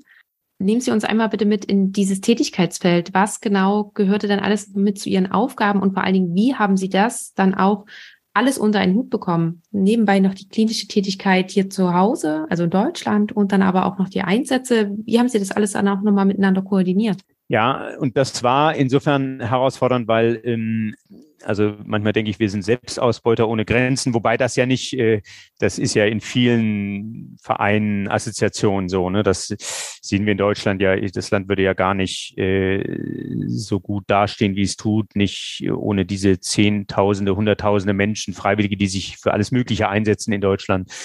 Ähm, und, ähm, und insofern ist die Selbstausbeutung bei Ärzte ohne Grenzen spielt eine wichtige Rolle, gerade auch im, im, im Vorstand. Und dann war es eben so, das äh, wurde irgendwann klar, ne, die, die, die Sektion, die deutsche, ist immer weiter gewachsen auch. Und, ähm, und dann war klar, man kann das nicht nur ehrenamtlich machen. Dann wurde gesagt, okay, 20 Prozent äh, wird kompensiert. So, ne? Und dann musste ich aber auch jede Stunde aufschreiben, die ich telefoniert habe oder mal eine Mail geschickt habe.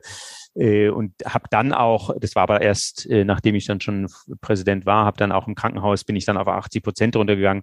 De facto war es aber so, ich habe es ja ausgeschrieben, konnte das auch immer beweisen, ohne dass es eine Konsequenz hatte, war das 50, 60 Prozent war die Tätigkeit für Ärzte ohne Grenzen aber auch nicht, weil, weil die mich dafür irgendwas gezwungen hätten, sondern weil es mir so, so viel Spaß gemacht hat. Also ähm, mit Großspendern mich auseinanderzusetzen, ne, die dann auf einmal anrufen und sagen, Herr Stöbe, ich habe hier ganz viel Geld übrig, ich würde Ihnen das geben und dann werden meine Beine weich, weil ich so viel Geld noch nie gesehen habe oder mir vorgestellt habe und äh, bin voller Dankbarkeit und besuche diesen Menschen dann und wir haben tolle Gespräche ne, oder oder irgendeinen Vortrag halten oder dann äh, ruft Frau Merkel an und will sich zu Ebola erkundigen und wir glauben es selber nicht so. Ne? Also viele Dinge, die, die ja gar nicht vorstellbar sind. Und ich habe sicher vieles gemacht in diesen Jahren, was jetzt nicht zwingend zu diesem, zu diesem äh, Amt dazugehört, aber die mir einfach Spaß gemacht haben. Und deshalb war das eine extrem aufwendige, aber eine tolle Tätigkeit. Ähm, ich war dann auch der längste, längste Präsident äh, in der deutschen Sektion und ähm, ich habe es eigentlich auch bis zum Schluss sehr gerne gemacht, weil ich äh, immer den Eindruck hatte, das, das mache ich alles, weil es mir eben Spaß macht, weil es spannende Sachen sind. Und sind Sie trotzdem während dieser Zeit, sind Sie trotzdem in, im Auslandseinsatz gewesen? Genau, und das äh, haben meine Kolleginnen und Kollegen, die anderen Präsidenten eigentlich nicht gemacht. Das, aber das ist, war für mich und es ist auch bis heute so, ähm, das ist für mich Ärzte ohne Grenzen. Das sind die Projektmitarbeiten und äh, alles andere, ob es jetzt Vorstandstätigkeit ist oder andere Sachen, die sind auch gut und wichtig. Natürlich sind sie notwendig, aber äh, für mich bleibt, ist und bleibt äh, der Kern der humanitären Arbeit natürlich äh, die Arbeit in den Projekten und, und weiterhin, trotz aller Diskussionen, die wir natürlich auch in der Organisation haben, glaube ich weiterhin daran, dass auch die Solidarität, also das heißt, wirklich mit allen Nationen zusammenzukommen, jetzt hier auch in der Ukraine. Wir haben hier ein Team aus Jordanien, aus Mexiko, aus äh, Frankreich. Ich bin der einzige Deutsche, glaube ich, im ganzen Team. Ähm, also ein, ein, ein kulturell bunter, bunter Haufen von, von Menschen mit spannenden Geschichten, ähm, die wir hier mit den Ukrainerinnen und Ukrainern zusammenarbeiten, die gleichzeitig selber absolut natürlich kompetent sind, die, die Feuer gefangen haben an diesen humanitären Ideen, die Organisation war in der Ukraine bisher praktisch nicht bekannt. Ähm, wir haben uns aber auch, müssen wir sagen, als Organisation wenig um dieses Land bisher kümmern müssen, weil es eigentlich eine ganz gute Entwicklung genommen hatte. Also das zu sehen, was hier dann auch kulturell passiert zwischen diesen verschiedenen Menschen, äh, aber eben auch zu sehen, was ist das Besondere dieses Konfliktes? Ne? Ein, Konflikt, ein, ein Krieg in Europa, den wir uns ja fast alle nicht mehr vorstellen konnten. Seit, seit ein, zwei Generationen. Ich war mir bis, bis zum 24. Februar diesen Jahres war ich mir sehr, sehr sicher, dass es auch absehbar in Europa keinen Krieg geben wird. Und, äh, und jetzt aber mit dieser Realität leben zu müssen und zu sagen, okay, wie können wir wir können diesen Krieg nicht ändern. Ärzte ohne Grenzen, wir können ihn nicht aufhalten. Ja, und die, diese Mehr, die uns immer mal wieder gibt es Leute, die sagen, ja, ihr fliegt hier die Kriegs, ähm, die, die Soldaten zusammen und dann äh, unterhaltet ihr den Fortgang des Krieges, ist natürlich kompletter Blödsinn. Ja. Keiner, der hier zwei amputierte Beine hat, wird je wieder in den Krieg ziehen können. Ja, also das, das sind so ein paar komische Geschichten, die sich irgendwo trotzdem halten. Ähm, aber diesen schwerst verkrüppelten Menschen, wie sie so sind, ne, zu sagen, ihr seid eben keine Krüppel, sondern ihr bleibt Menschen und wir kriegen euch, wenn wir euch nicht vielleicht auf die Beine kriegen, dann in einen guten, guten Rollstuhl mit guter Physiotherapie. Und wir hoffen und, und, und versuchen euch irgendwo auch eine Perspektive zu geben, dass es auch einen Job gibt für euch. Ähm, das sind ganz, ganz wichtige Schritte, weil es natürlich zehntausende Menschen gibt, die so fundamental aus ihrem Leben hier gerissen werden durch diesen Krieg, ganz physisch. Ja, da ist jetzt die Armut und die Jobverluste oder der Verlust eines, eines Familienangehörigen noch gar nicht mit dabei, ne? sondern wenn wir uns nur allein die Menschen vor Augen führen, die durch diesen Krieg ähm, massivst äh, gesundheitlich äh, beeinträchtigt werden, wo man sagen kann, okay, können ja froh sein, noch am Leben zu sein, aber manche sind es halt nicht, ne? weil sie weil sie halt äh, ja nur noch nur noch zwei Beinstimmel haben und noch nicht mal realisiert haben, dass ihr Leben nicht mehr nie mehr das sein wird, was es mal war. Ich musste jetzt gerade daran denken, macht sie das nicht vielleicht auch manchmal müde von einem Krisengebiet oder von einem ja hochkritischen Gebiet ins nächste immer wieder sozusagen fast die, die gleichen Aufgaben zu übernehmen und dann auch wieder zurückzukommen nach Deutschland, hier eine andere Medizin zu sehen. Ähm, ja, ich glaube, müde ist, ist wirklich das, das Wort, was mir dazu gut einfällt. Macht sie das nicht irgendwie müde, dann zu sagen oder traurig oder auch vielleicht unmotiviert, nicht nochmal zu gehen? Also ich habe den Eindruck, es motiviert sie immer mehr, noch mehr mhm. zu machen. Ja, ähm, und das ist tatsächlich so. Also das ist ja jeder, jeder Konflikt. Es gibt, es gibt keine gleichen Konflikte. Ähm, äh, und selbst jetzt gerade, wir erleben ja eine schwere Über Überschwemmungskatastrophe in, in Pakistan, was vor, vor vielen Jahren auch schon mal war, wo ich eben auch in Pakistan war, das erlebt habe. Das heißt, die Bilder in Pakistan, selbst wenn ich jetzt wieder nach Pakistan ginge, wäre es ein ganz anderes Land, weil es sich weiterentwickelt hat. Ähm, und ähm, ich habe es in diesem Sommer eigentlich so dramatisch erlebt wie selten, dass ich die Medizin, die ich in Berlin erlebe, gerade als Notarzt in der Stadt, wo wir ein System erleben, ähm, was sich immer bizarrer im, von der Realität wegentwickelt. Also äh, wer heute die 112 wählt, ähm, der kennt normalerweise kennen wir so, da sitzt ein erfahrener Mann am Telefon oder eine erfahrene Frau und die kann einschätzen, ist der Anrufer, hat der ein wirkliches ernstes medizinisches Problem oder hat er eher ein Befindlichkeitsproblem? Aber statt erfahrener Menschen dorthin zu setzen, ist dieses System mehr und mehr durch einen abstrakten Algorithmus ersetzt worden. Und es müssen nur irgendwelche Stichworte fallen und dann wird nicht nur ein Rettungswagen, sondern auch der Notarzt dahin geschickt. Das heißt, in, in zehn Fällen habe ich es in den letzten Monaten erlebt, dass in acht von diesen zehn Fällen hätte da nicht mal ein Rettungswagen hingebraucht, äh, geschweige denn ein Notarzt. Und wir leben in einem medizinisch so derartig überhitzten System. Das ist weder, weder äh, organisatorisch noch finanziell ist das noch irgendwo zu leisten. Und es ist für mich als Arzt und dann auch für die Rettungsstellen, die diese Menschen alle aufnehmen, ähm, wird es immer, es wird wirklich immer bizarrer. Und ich mache gar keinen Vorwurf irgendjemandem, der diese Notfallnummer wählt. Aber wir müssen wieder zu einer einer neuen, rationaleren, sogar menschlicheren, aber einer, einer sinnvolleren, sinnhafteren Medizin kommen in Deutschland. Ähm, und zu erleben, wie wir uns da eigentlich in, in eine Absurdität hineinentwickeln, ähm, das fand ich viel schwerer auszuhalten als jetzt hier im Krieg, wo die, wo die Nöte und die Sorgen, die sind existenziell, aber sie sind wirklich da.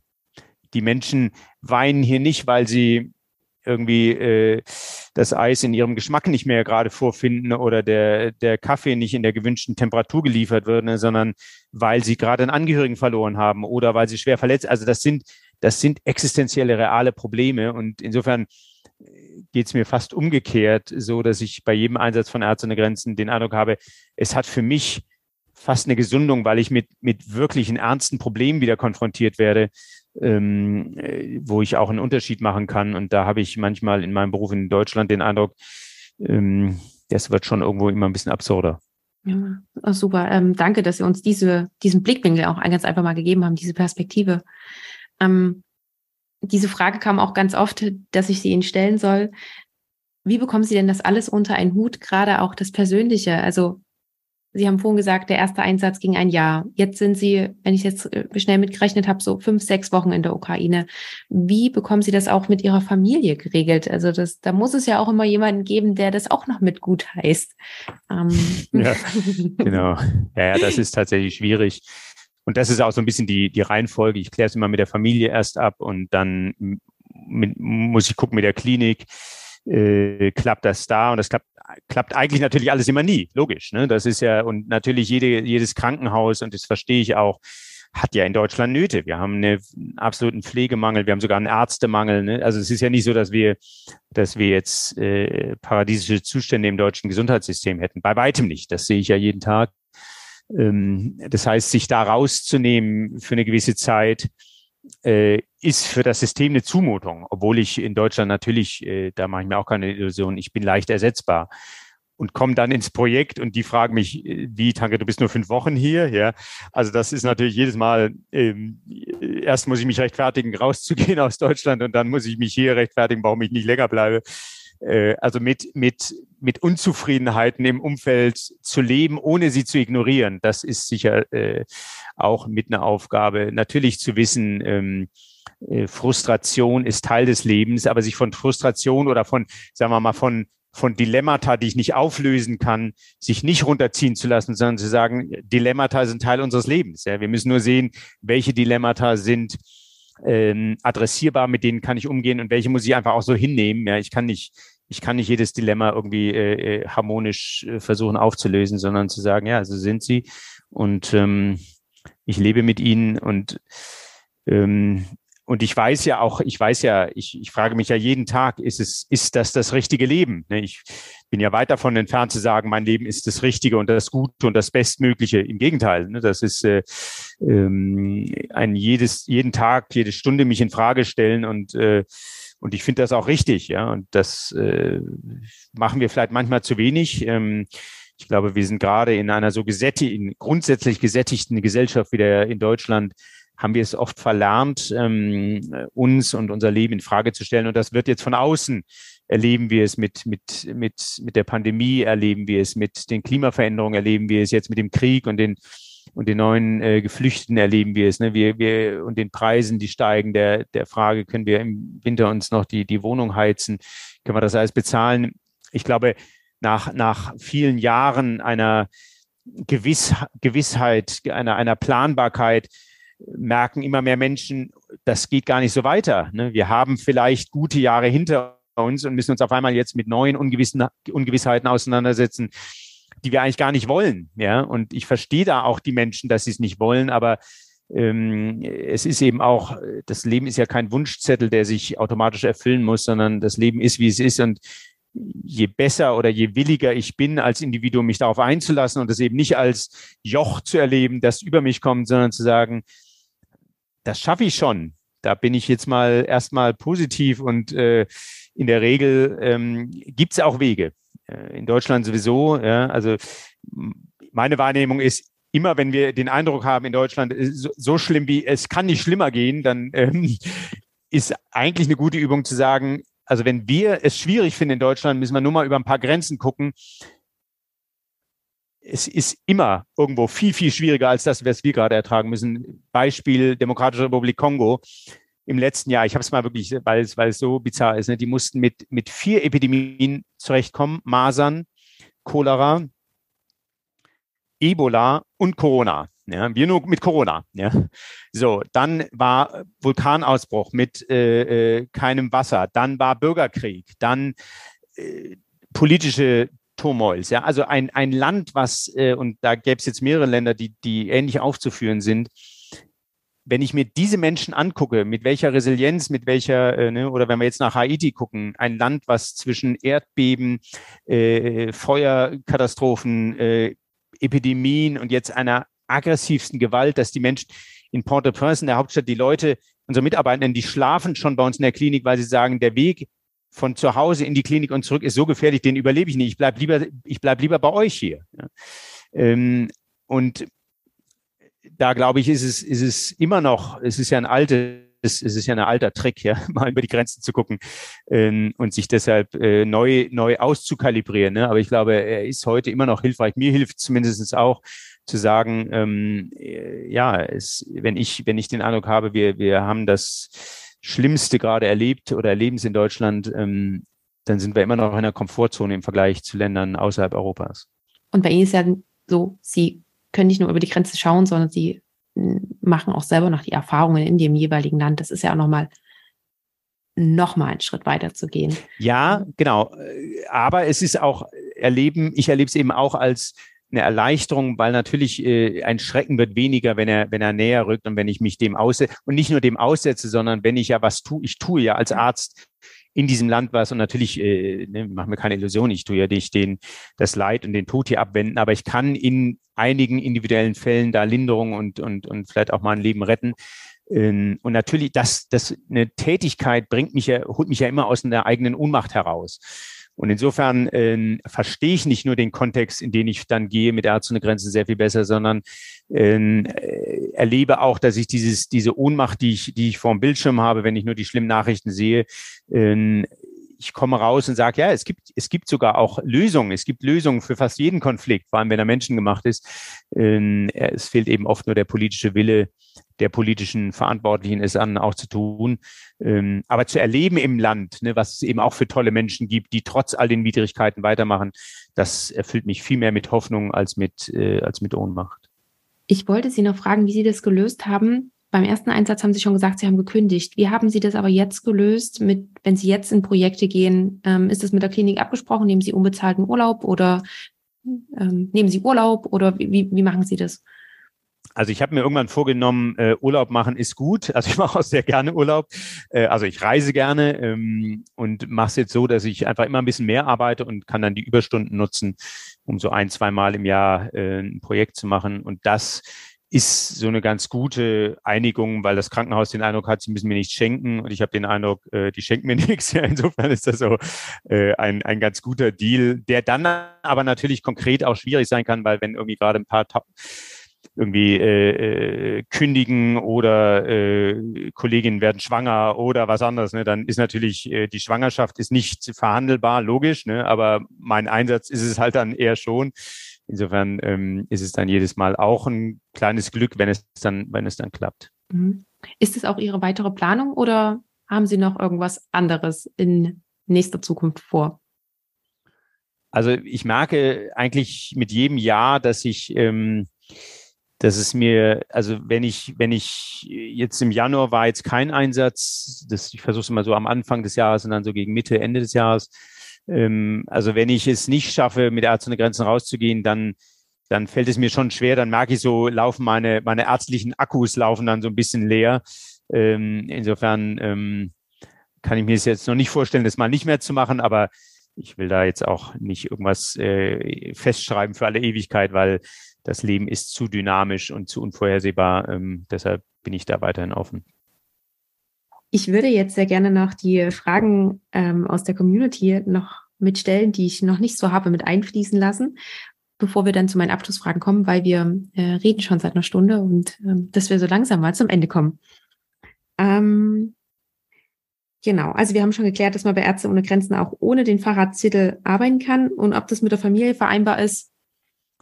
Ist es in äh, Ihrem also Fall nicht, nicht für ein Erstprojekt, da ist es tatsächlich schwierig. Ähm, also es gibt so, ich sage manchmal so äh, humorvoll, ähm, also oder nicht, nicht nur ich sage, sondern wir erleben auch, ähm, also es ist günstig als, als Single vielleicht anzufangen und dann mit einem, sich, sich sozusagen so sinnvoll zu verlieben. Also wenn ich mich als Arzt in eine Ärztin verliebe, ist schwierig, aber wenn ich mich in eine Logistikerin verliebe zum Beispiel äh, oder in, äh, was weiß ich, irgendjemand, äh, also wenn das ein, ein anderes, Pro, ein, ein Mensch mit einem anderen Profil, ich jetzt mal so ganz neutral, dann ähm, kann man auch tatsächlich äh, als Paar rausgehen.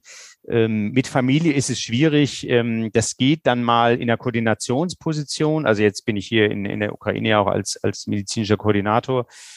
Wobei solche Koordinationsstellen, die sind dann auch eher, äh, sollten dann auch längerfristig sein. Und da geht es dann schon auch mal in stabilen Ländern, dass ich das auch mit Familie machen kann, äh, weil die Familie, Koordinatoren sind in der Regel in der Hauptstadt als Basis und äh, das geht theoretisch auch, aber ähm, als Erst- oder Zweitprojekt ist es schwierig, weil wir natürlich, äh, die Leute kommen dann in Gebiete, wo wo es einfach hygienisch und, und sicherheitstechnisch äh, mit kleinen Kindern, das ist gar nicht machbar. Und das können wir auch nicht, können wir auch keinem empfehlen. Wir können es auch gar nicht ähm, mit absichern oder, oder mit ähm, organisieren. Ne? Das heißt, äh, im, im, im, im weiteren Verlauf einer, einer Zusammenarbeit ist es gut möglich, aber am Anfang schwierig. Wie sah bis jetzt auch Ihre praktische Arbeit als äh, Internist im Ausland aus? Ja, die Aufgaben sind natürlich ähm, hier oft dann ähm, natürlich auch, also nicht jetzt so, dass ich hier jedes, jeden Tag als Arzt mit Hand anlegen muss. Das ähm, können die, die Kolleginnen und Kollegen in der Ukraine selber sehr gut.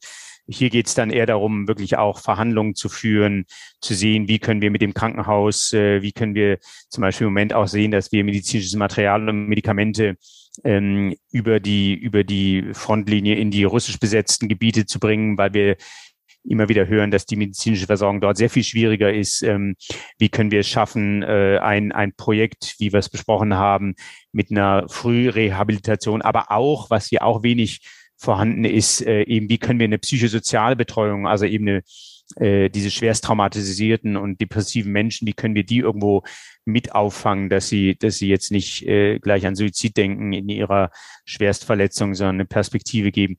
Und all solche Sachen zu organisieren, zu planen, ähm, das sind so hier eher meine Aufgaben, mehr so als jetzt die primär äh, manuellen ärztlichen Tätigkeiten, die ich sonst gerne mache als Notarzt. Ähm, aber da bin ich jetzt hier als Koordinator natürlich anders gefragt. Aber sonst ist es natürlich äh, für, für ein, eine Projektärztin, die äh, Malaria oder mangelernährte Kinder behandelt, da sind das natürlich Dutzende Kinder pro Tag.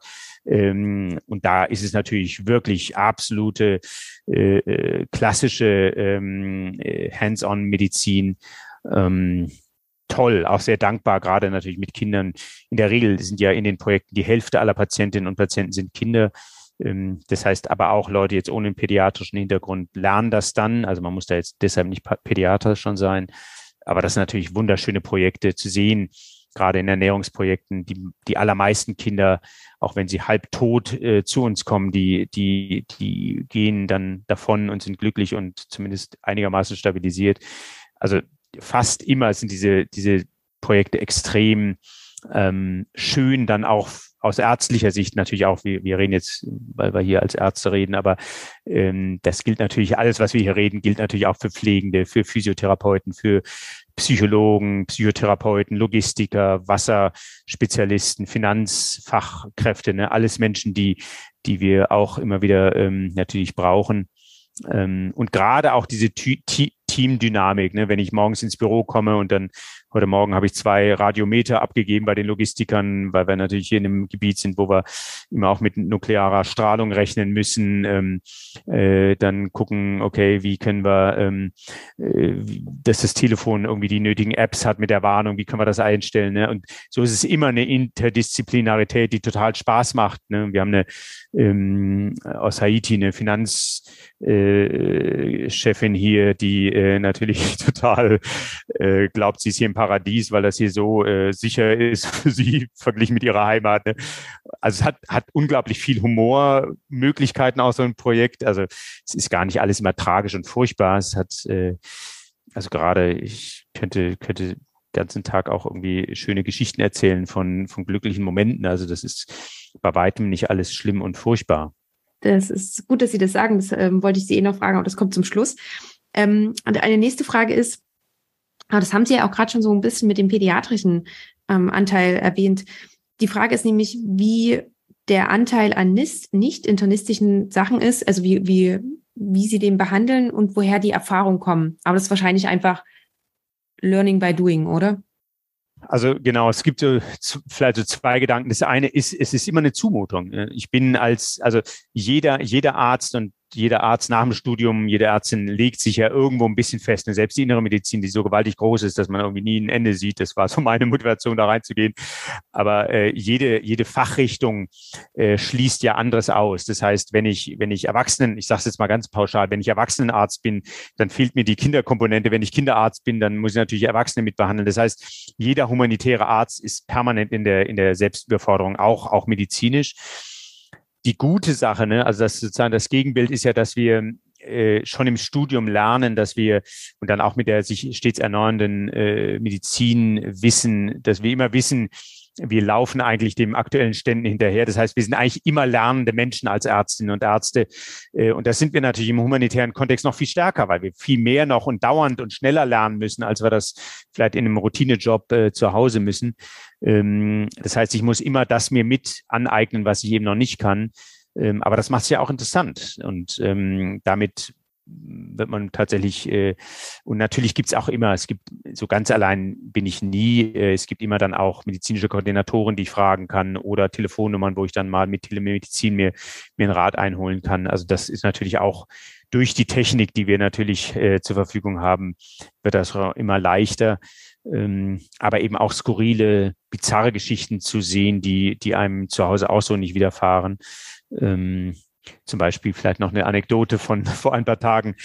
Habe ich mit einer habe ich eine leitende Ärztin getroffen im Krankenhaus, mit der wir eben auch was was klären wollten. Und sie kam ja auch in ihrem Arztkittel entgegen, aber darunter hatte sie so so äh, ne, Tarnkleidung an. Und ich bin immer, wenn ich, wenn ich Ärzte oder medizinisches Personal sehe, die sich dann so in, in Halbuniformen kleiden, bin ich immer so ein bisschen skeptisch, ne, weil als humanitärer Arzt, klar, die Kriterien Neutralität, Unabhängig, Überparteilichkeit, da grenzen wir uns ab von jeglicher Militärfarbe. Ähm, und habe mich so ein bisschen gewundert, was ist das für eine Ärztin, ne, die so unter ihrem weißen Kittel dann so Tarnfarben trägt. Ähm, bis wir dann im Gespräch, bis sie gesagt hat, naja, sie hat eigentlich Sorge, weil in diesem Gebiet da im Süden äh, sind sehr viele russischstämmige oder russisch äh, assoziierte Menschen, die eigentlich darauf warten, dass die Russen auch weiter vordringen, weil sie denen sich eigentlich näher fühlen als den Ukrainern. Und sie sagt, das sieht sie schon bedrohlich. Und dann frage ich sie, ja, neben allem, was wir jetzt, wir haben lange gesprochen, was, was es an Herausforderungen in der Klinik für sie gibt, was ist denn darüber noch eine Problematik? Und sagt sie, naja, das größte Problem, was sie erlebt eigentlich ist im Krankenhaus, dass alles, was sie an Vorschlägen macht an die Klinikleitung, wird eigentlich abgeblockt, da geht nichts weiter. Und das größte Problem, was sie sieht in ihrem Krankenhaus, ist ihr Chef, ist ein Russe. Ja, und der ist natürlich gegen alles, was sozusagen im Moment ukrainisch ist. Und da wurde mir mal wieder klar, was für eine bizarre Konstellation. Und das ging natürlich immer gut, weil Ukrainer und Russen sind sich historisch natürlich nah und da ne, über die Sprache, über die Kultur, über natürlich auch lange sowjetische äh, äh, gleiche oder ähnliche Erfahrungen. Und jetzt merken sie eben, äh, sind sie Erzfeinde geworden über, über Nacht. Ähm, und was das dann für Auswirkungen hat. Ne? Und das aber dann wirklich, wirklich mitzuerleben, physisch, ja, im Gespräch, in, in so einem konkreten Fall wie dieser Ärztin, und die sagt, ich ziehe diese, diese ukrainische Uniform unter, um in dieser Klinik auch ein Statement zu machen. Und auf einmal wird das völlig klar, was sie anhat, ja, was davor befremdlich wirkt. Also so, solche Geschichten zu erleben, äh, und da könnten wir jetzt noch ein paar Stunden dranhängen, wenn ich, wenn ich, wenn ich diese Koffer alle aufmache von, von schönen, bizarren, auch, auch natürlich sehr berührenden Geschichten. Ähm, und das ist immer auch eine Begleiterscheinung, wo ich, wo ich wirklich auch beschenkt dann ähm, zurückkehre.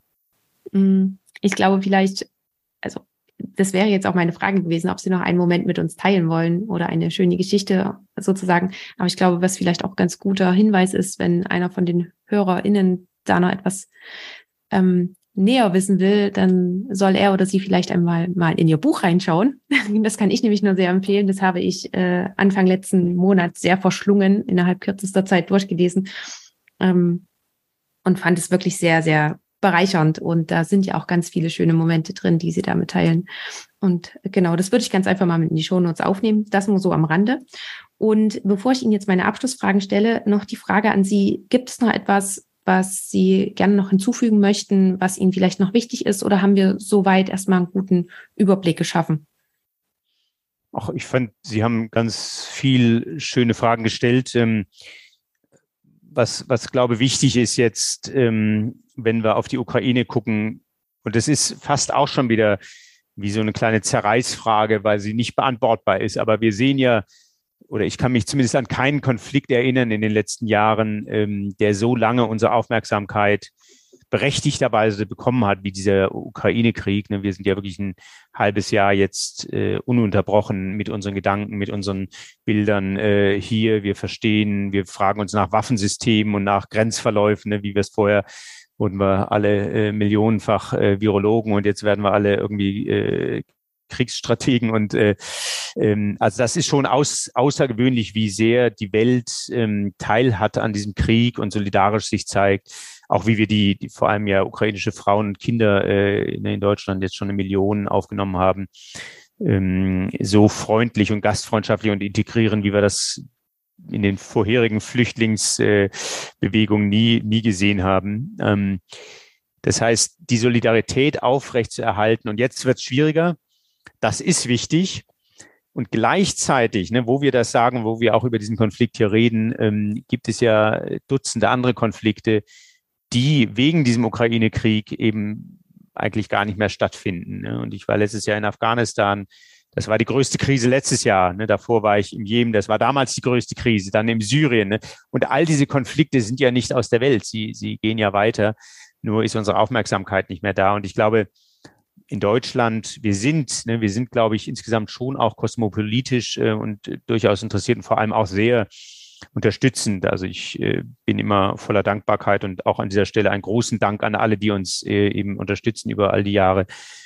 Und trotzdem glaube ich, und ich meine das jetzt auch eben überhaupt nicht als, als Spendenaufruf in keinster Weise, sondern wirklich als, als eine, als eine solidarisch idealistische Herausforderung, dass wir es, glaube ich, immer mehr auch noch äh, versuchen müssen, uns der Welt zu öffnen, zu widmen, weil ähm, ob wir es wollen oder nicht, wir sind tatsächlich äh, ein globales Dorf geworden und jedes Problem, was wir global nicht angehen und meistern, wird sich so vergrößern, dass es uns irgendwann zwanghaft sozusagen als Aufgabe gestellt wird. Und ähm, insofern ähm, bin ich so ein bisschen ambivalent, wenn ich, wenn ich so sehe. Ne? Wir haben jetzt diesen Ukraine-Krieg, wir haben die, die Klimaveränderung, wir haben diese Pandemie. Wir sehen in den letzten Jahren eigentlich all das, was früher exotisch entfernte Krisen waren. Das sind jetzt Krisen, die wir auch in Deutschland, in Europa mitbehandeln müssen. Und ich finde das gar nicht schlimm, weil das ist eben diese Zeit. Ne? Und wir sind eben äh, alle jetzt aufgerufen, immer wieder Antworten zu finden, die manchmal sehr, sehr schwer sind äh, und manchmal sich auch nicht finden lassen. Aber dieser Aufruf an uns, ähm, dieses Leben neu anzugucken und eben diese Solidarität. Und da äh, Solidarität ist manchmal tatsächlich nur Geschichten zu erzählen oder wie mir eben immer wieder Menschen auch sagen in den Gebieten, die sagen, ja, Tanke, du gehst jetzt wieder in dein Leben zurück. Ähm, äh, bitte vergiss uns nicht. Erzähl die Geschichten weiter, weil egal, ob wir jetzt hier Unterstützung bekommen oder nicht, aber dass wir zumindest nicht vergessen werden, das ist uns ganz wichtig. Und und diesen, diesen Gedanken, den, den würde ich einfach auch gerne äh, hier an euch alle weitergeben. Dankeschön dafür. Das ist tatsächlich fast ein perfektes Ende. Aber ich würde trotzdem gerne noch meine Abschlussfragen stellen. Und die eine davon ist, ähm, haben Sie eine Buchempfehlung für uns? Gibt es ein Buch, was Sie ja besonders inspiriert hat, was Sie gerne mit uns teilen möchten? Oh, da habe ich jetzt gar nicht äh, ad hoc drüber. Es gibt ganz viele wunderbare Bücher. Ähm, die, äh, die ich verschlungen habe und auch mehrfach gelesen habe. Ähm, tatsächlich komme ich gar nicht mehr so viel zum Lesen, wie ich das gerne. Also ich komme sehr viel zum Lesen. Ich lese sehr, sehr viel, aber natürlich dann sehr viel Aktuelles, Zeitungen, Analysen, äh, Recherchen äh, zu jetzt natürlich jetzt hier auch diesem Konflikt, den ich größtmöglich versuche zu verstehen. Ähm, aber ich glaube, es ist auch, also mir geht's auch eher darum, dann zu gucken oder sich zu fragen, äh, was tut, wo, wo finde ich irgendwo eine, eine Stärkung. Ne? Und bei mir sind es dann äh, eben zum Beispiel irgendwo auch Gedichte oder ähm, ja, äh, gute Gedanken, die mich, ähm, die mich selber so ein bisschen mittragen. Ne? Und da ähm, äh, habe ich jetzt in den letzten Wochen gar kein Buch äh, präsent, wo ich sagen würde, das muss man unbedingt lesen, obwohl es die gibt. Das ist jetzt meine, da haben Sie mich hier so ein bisschen ähm, unvorbereitet getroffen, dass mir da jetzt äh, konkret nichts einfällt. Ähm, aber wo Sie es ja schon gelobt haben, also ich habe äh, äh, ähm, äh, das eigene Buch ist da vielleicht gar nicht so schlimm zu lesen. Mut und Menschlichkeit. Genau, das würde ich, Mut und Menschlichkeit, das packe ich mit rein. Genau. Ja, dann äh, gibt es eben keine Buchempfehlung in dieser Folge, auch nicht so schlimm. Äh, also Ihre, Ihr Buch gibt es, aber keine andere Buchempfehlung. Nein, nein, ich will jetzt gar nicht Eigenwerbung betreiben, aber ähm, Äh, Nein, ich pack, ich pack alle meine Bücher, also andersrum, ich pack alle Bücher, meine Gäste packe ich alle mit in die Shownotes. Also von daher, ja. es ist keine Eigenwerbung. Ja, ja. Nee, ich, ähm, also wenn wir, wenn wir, wenn wir jetzt noch ein paar Minuten weiterreden, dann fallen mir auch welche ein. Nur habe ich ähm, jetzt an so viel anderes gedacht, dass ich da das einfach gar nicht jetzt so präsent habe. Ähm, aber ich würde, würde tatsächlich, glaube ich, eher auf die Klassiker zurückgucken als jetzt äh, irgendein ähm, und da da soll jeder auch ne es gibt ja gibt ja Menschen, die wollen dann äh, in, einer, in einer schwierigen Situation lieber irgendwo fiktionales Leben lesen, andere wollen eher eine Analyse lesen oder eben Poesie ähm, äh, oder ne, wir hatten jetzt gerade in Mikolaev, hatten wir mit unserem Psychologen, hatten wir eine Runde gemacht mit anderen Ärzten, das war ganz spannend und da ging es eben darum, was für Entspannungsmöglichkeiten gibt es. Und natürlich gibt es die ganzen Technik mit Atmung und mit Bildern vorstellen und so weiter. Das sind dann sozusagen die, die modernen, auch, auch psychologisch empfohlenen Dinge. Aber erstmal wurden, wurden die Ärztinnen und Ärzte auch gefragt, was machen sie denn so? Und ich fand das eigentlich das Spannendste, ne, die dann sagen, der eine sagte, er geht, er geht fischen. Ja, und allein diese Ruhe mit dem Fischen, ist für ihn total gut. Und er war jetzt besorgt, wenn der Winter kommt und die Seen und die Flüsse zugefroren sind.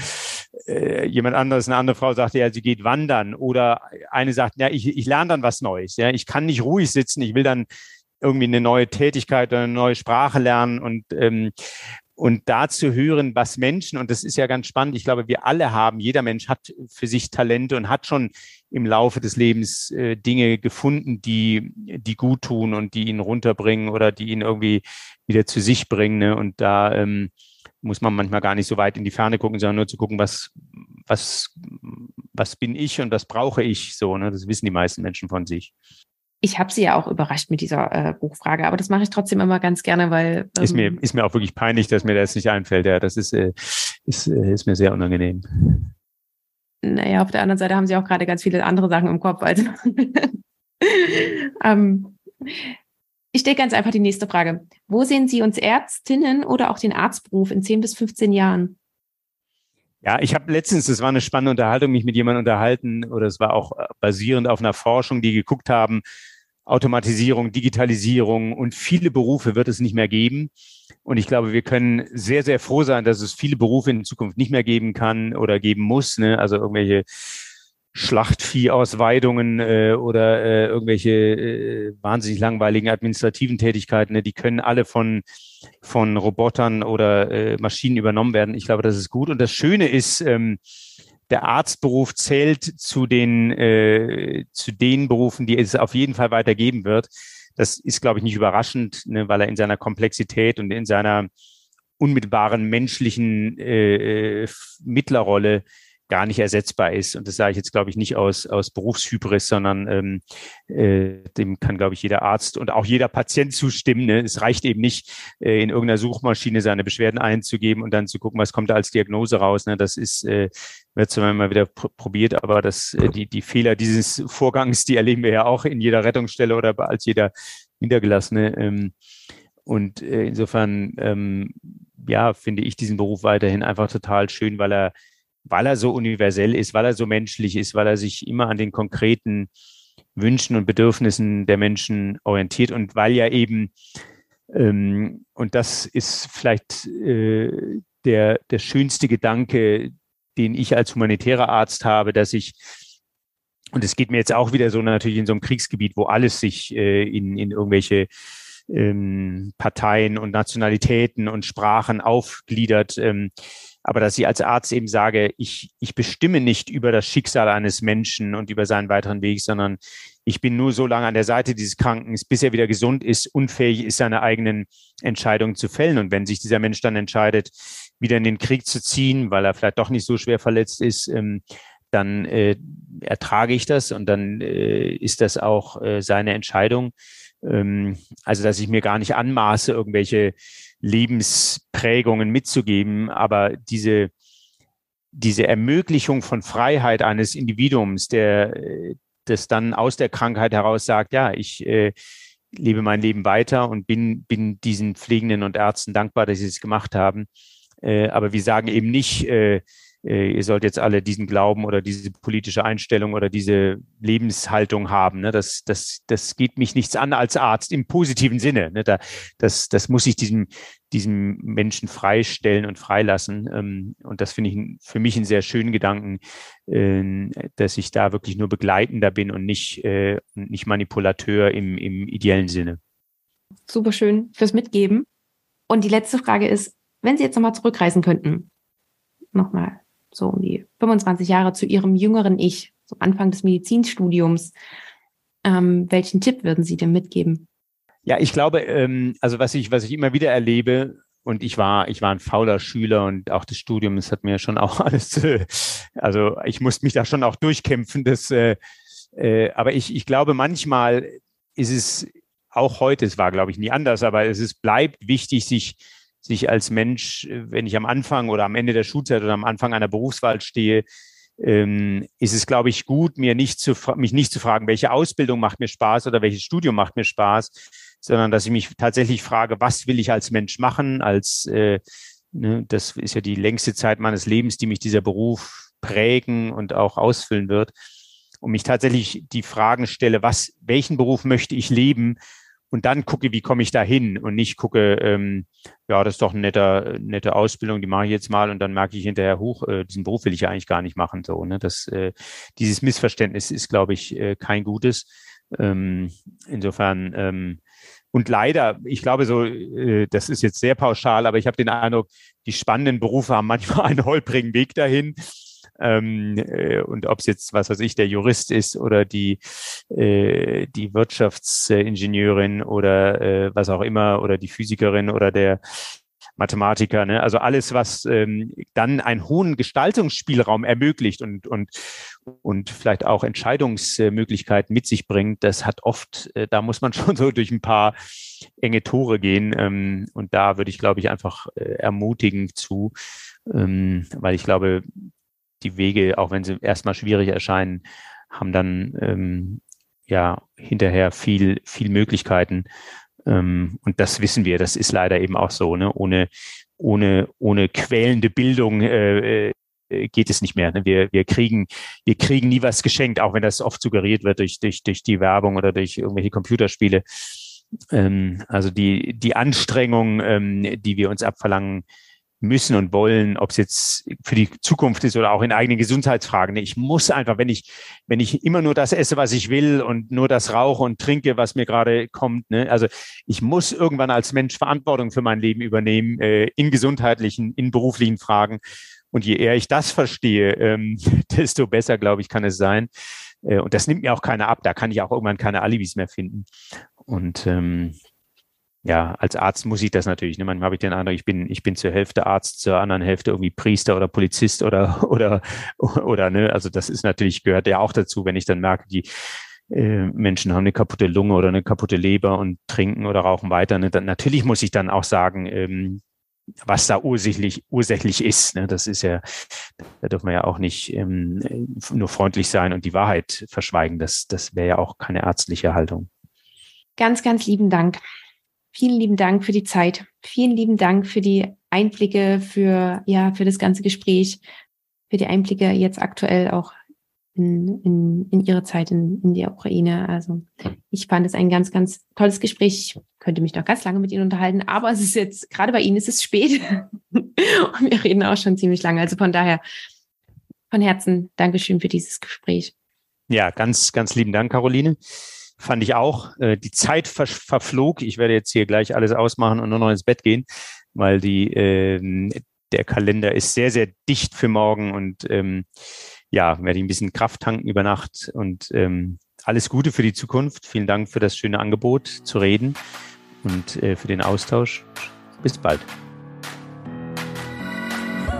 Das war das Interview für diese Episode.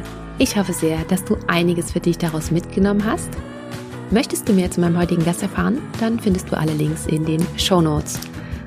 Dort findest du auch alle weiteren Informationen rund um Medizinpioniere und du kannst natürlich super gerne einfach mal bei Instagram vorbeischauen.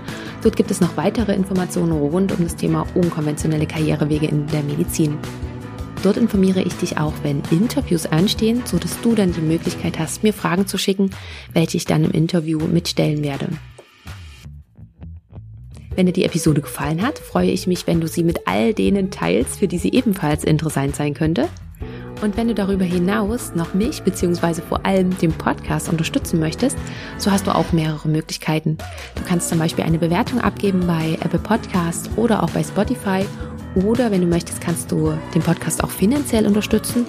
Und dazu schau am besten in die Show Notes nach. Dort findest du alle Informationen oder schau ganz einfach mal auf die Webseite. Die findest du unter www.medizinpioniere.de. Lieben Dank, dass du bei dieser Folge mit dabei warst, dass du bis zum Schluss zugehört hast und wir hören uns dann zur nächsten Folge wieder. Bis dahin, ciao!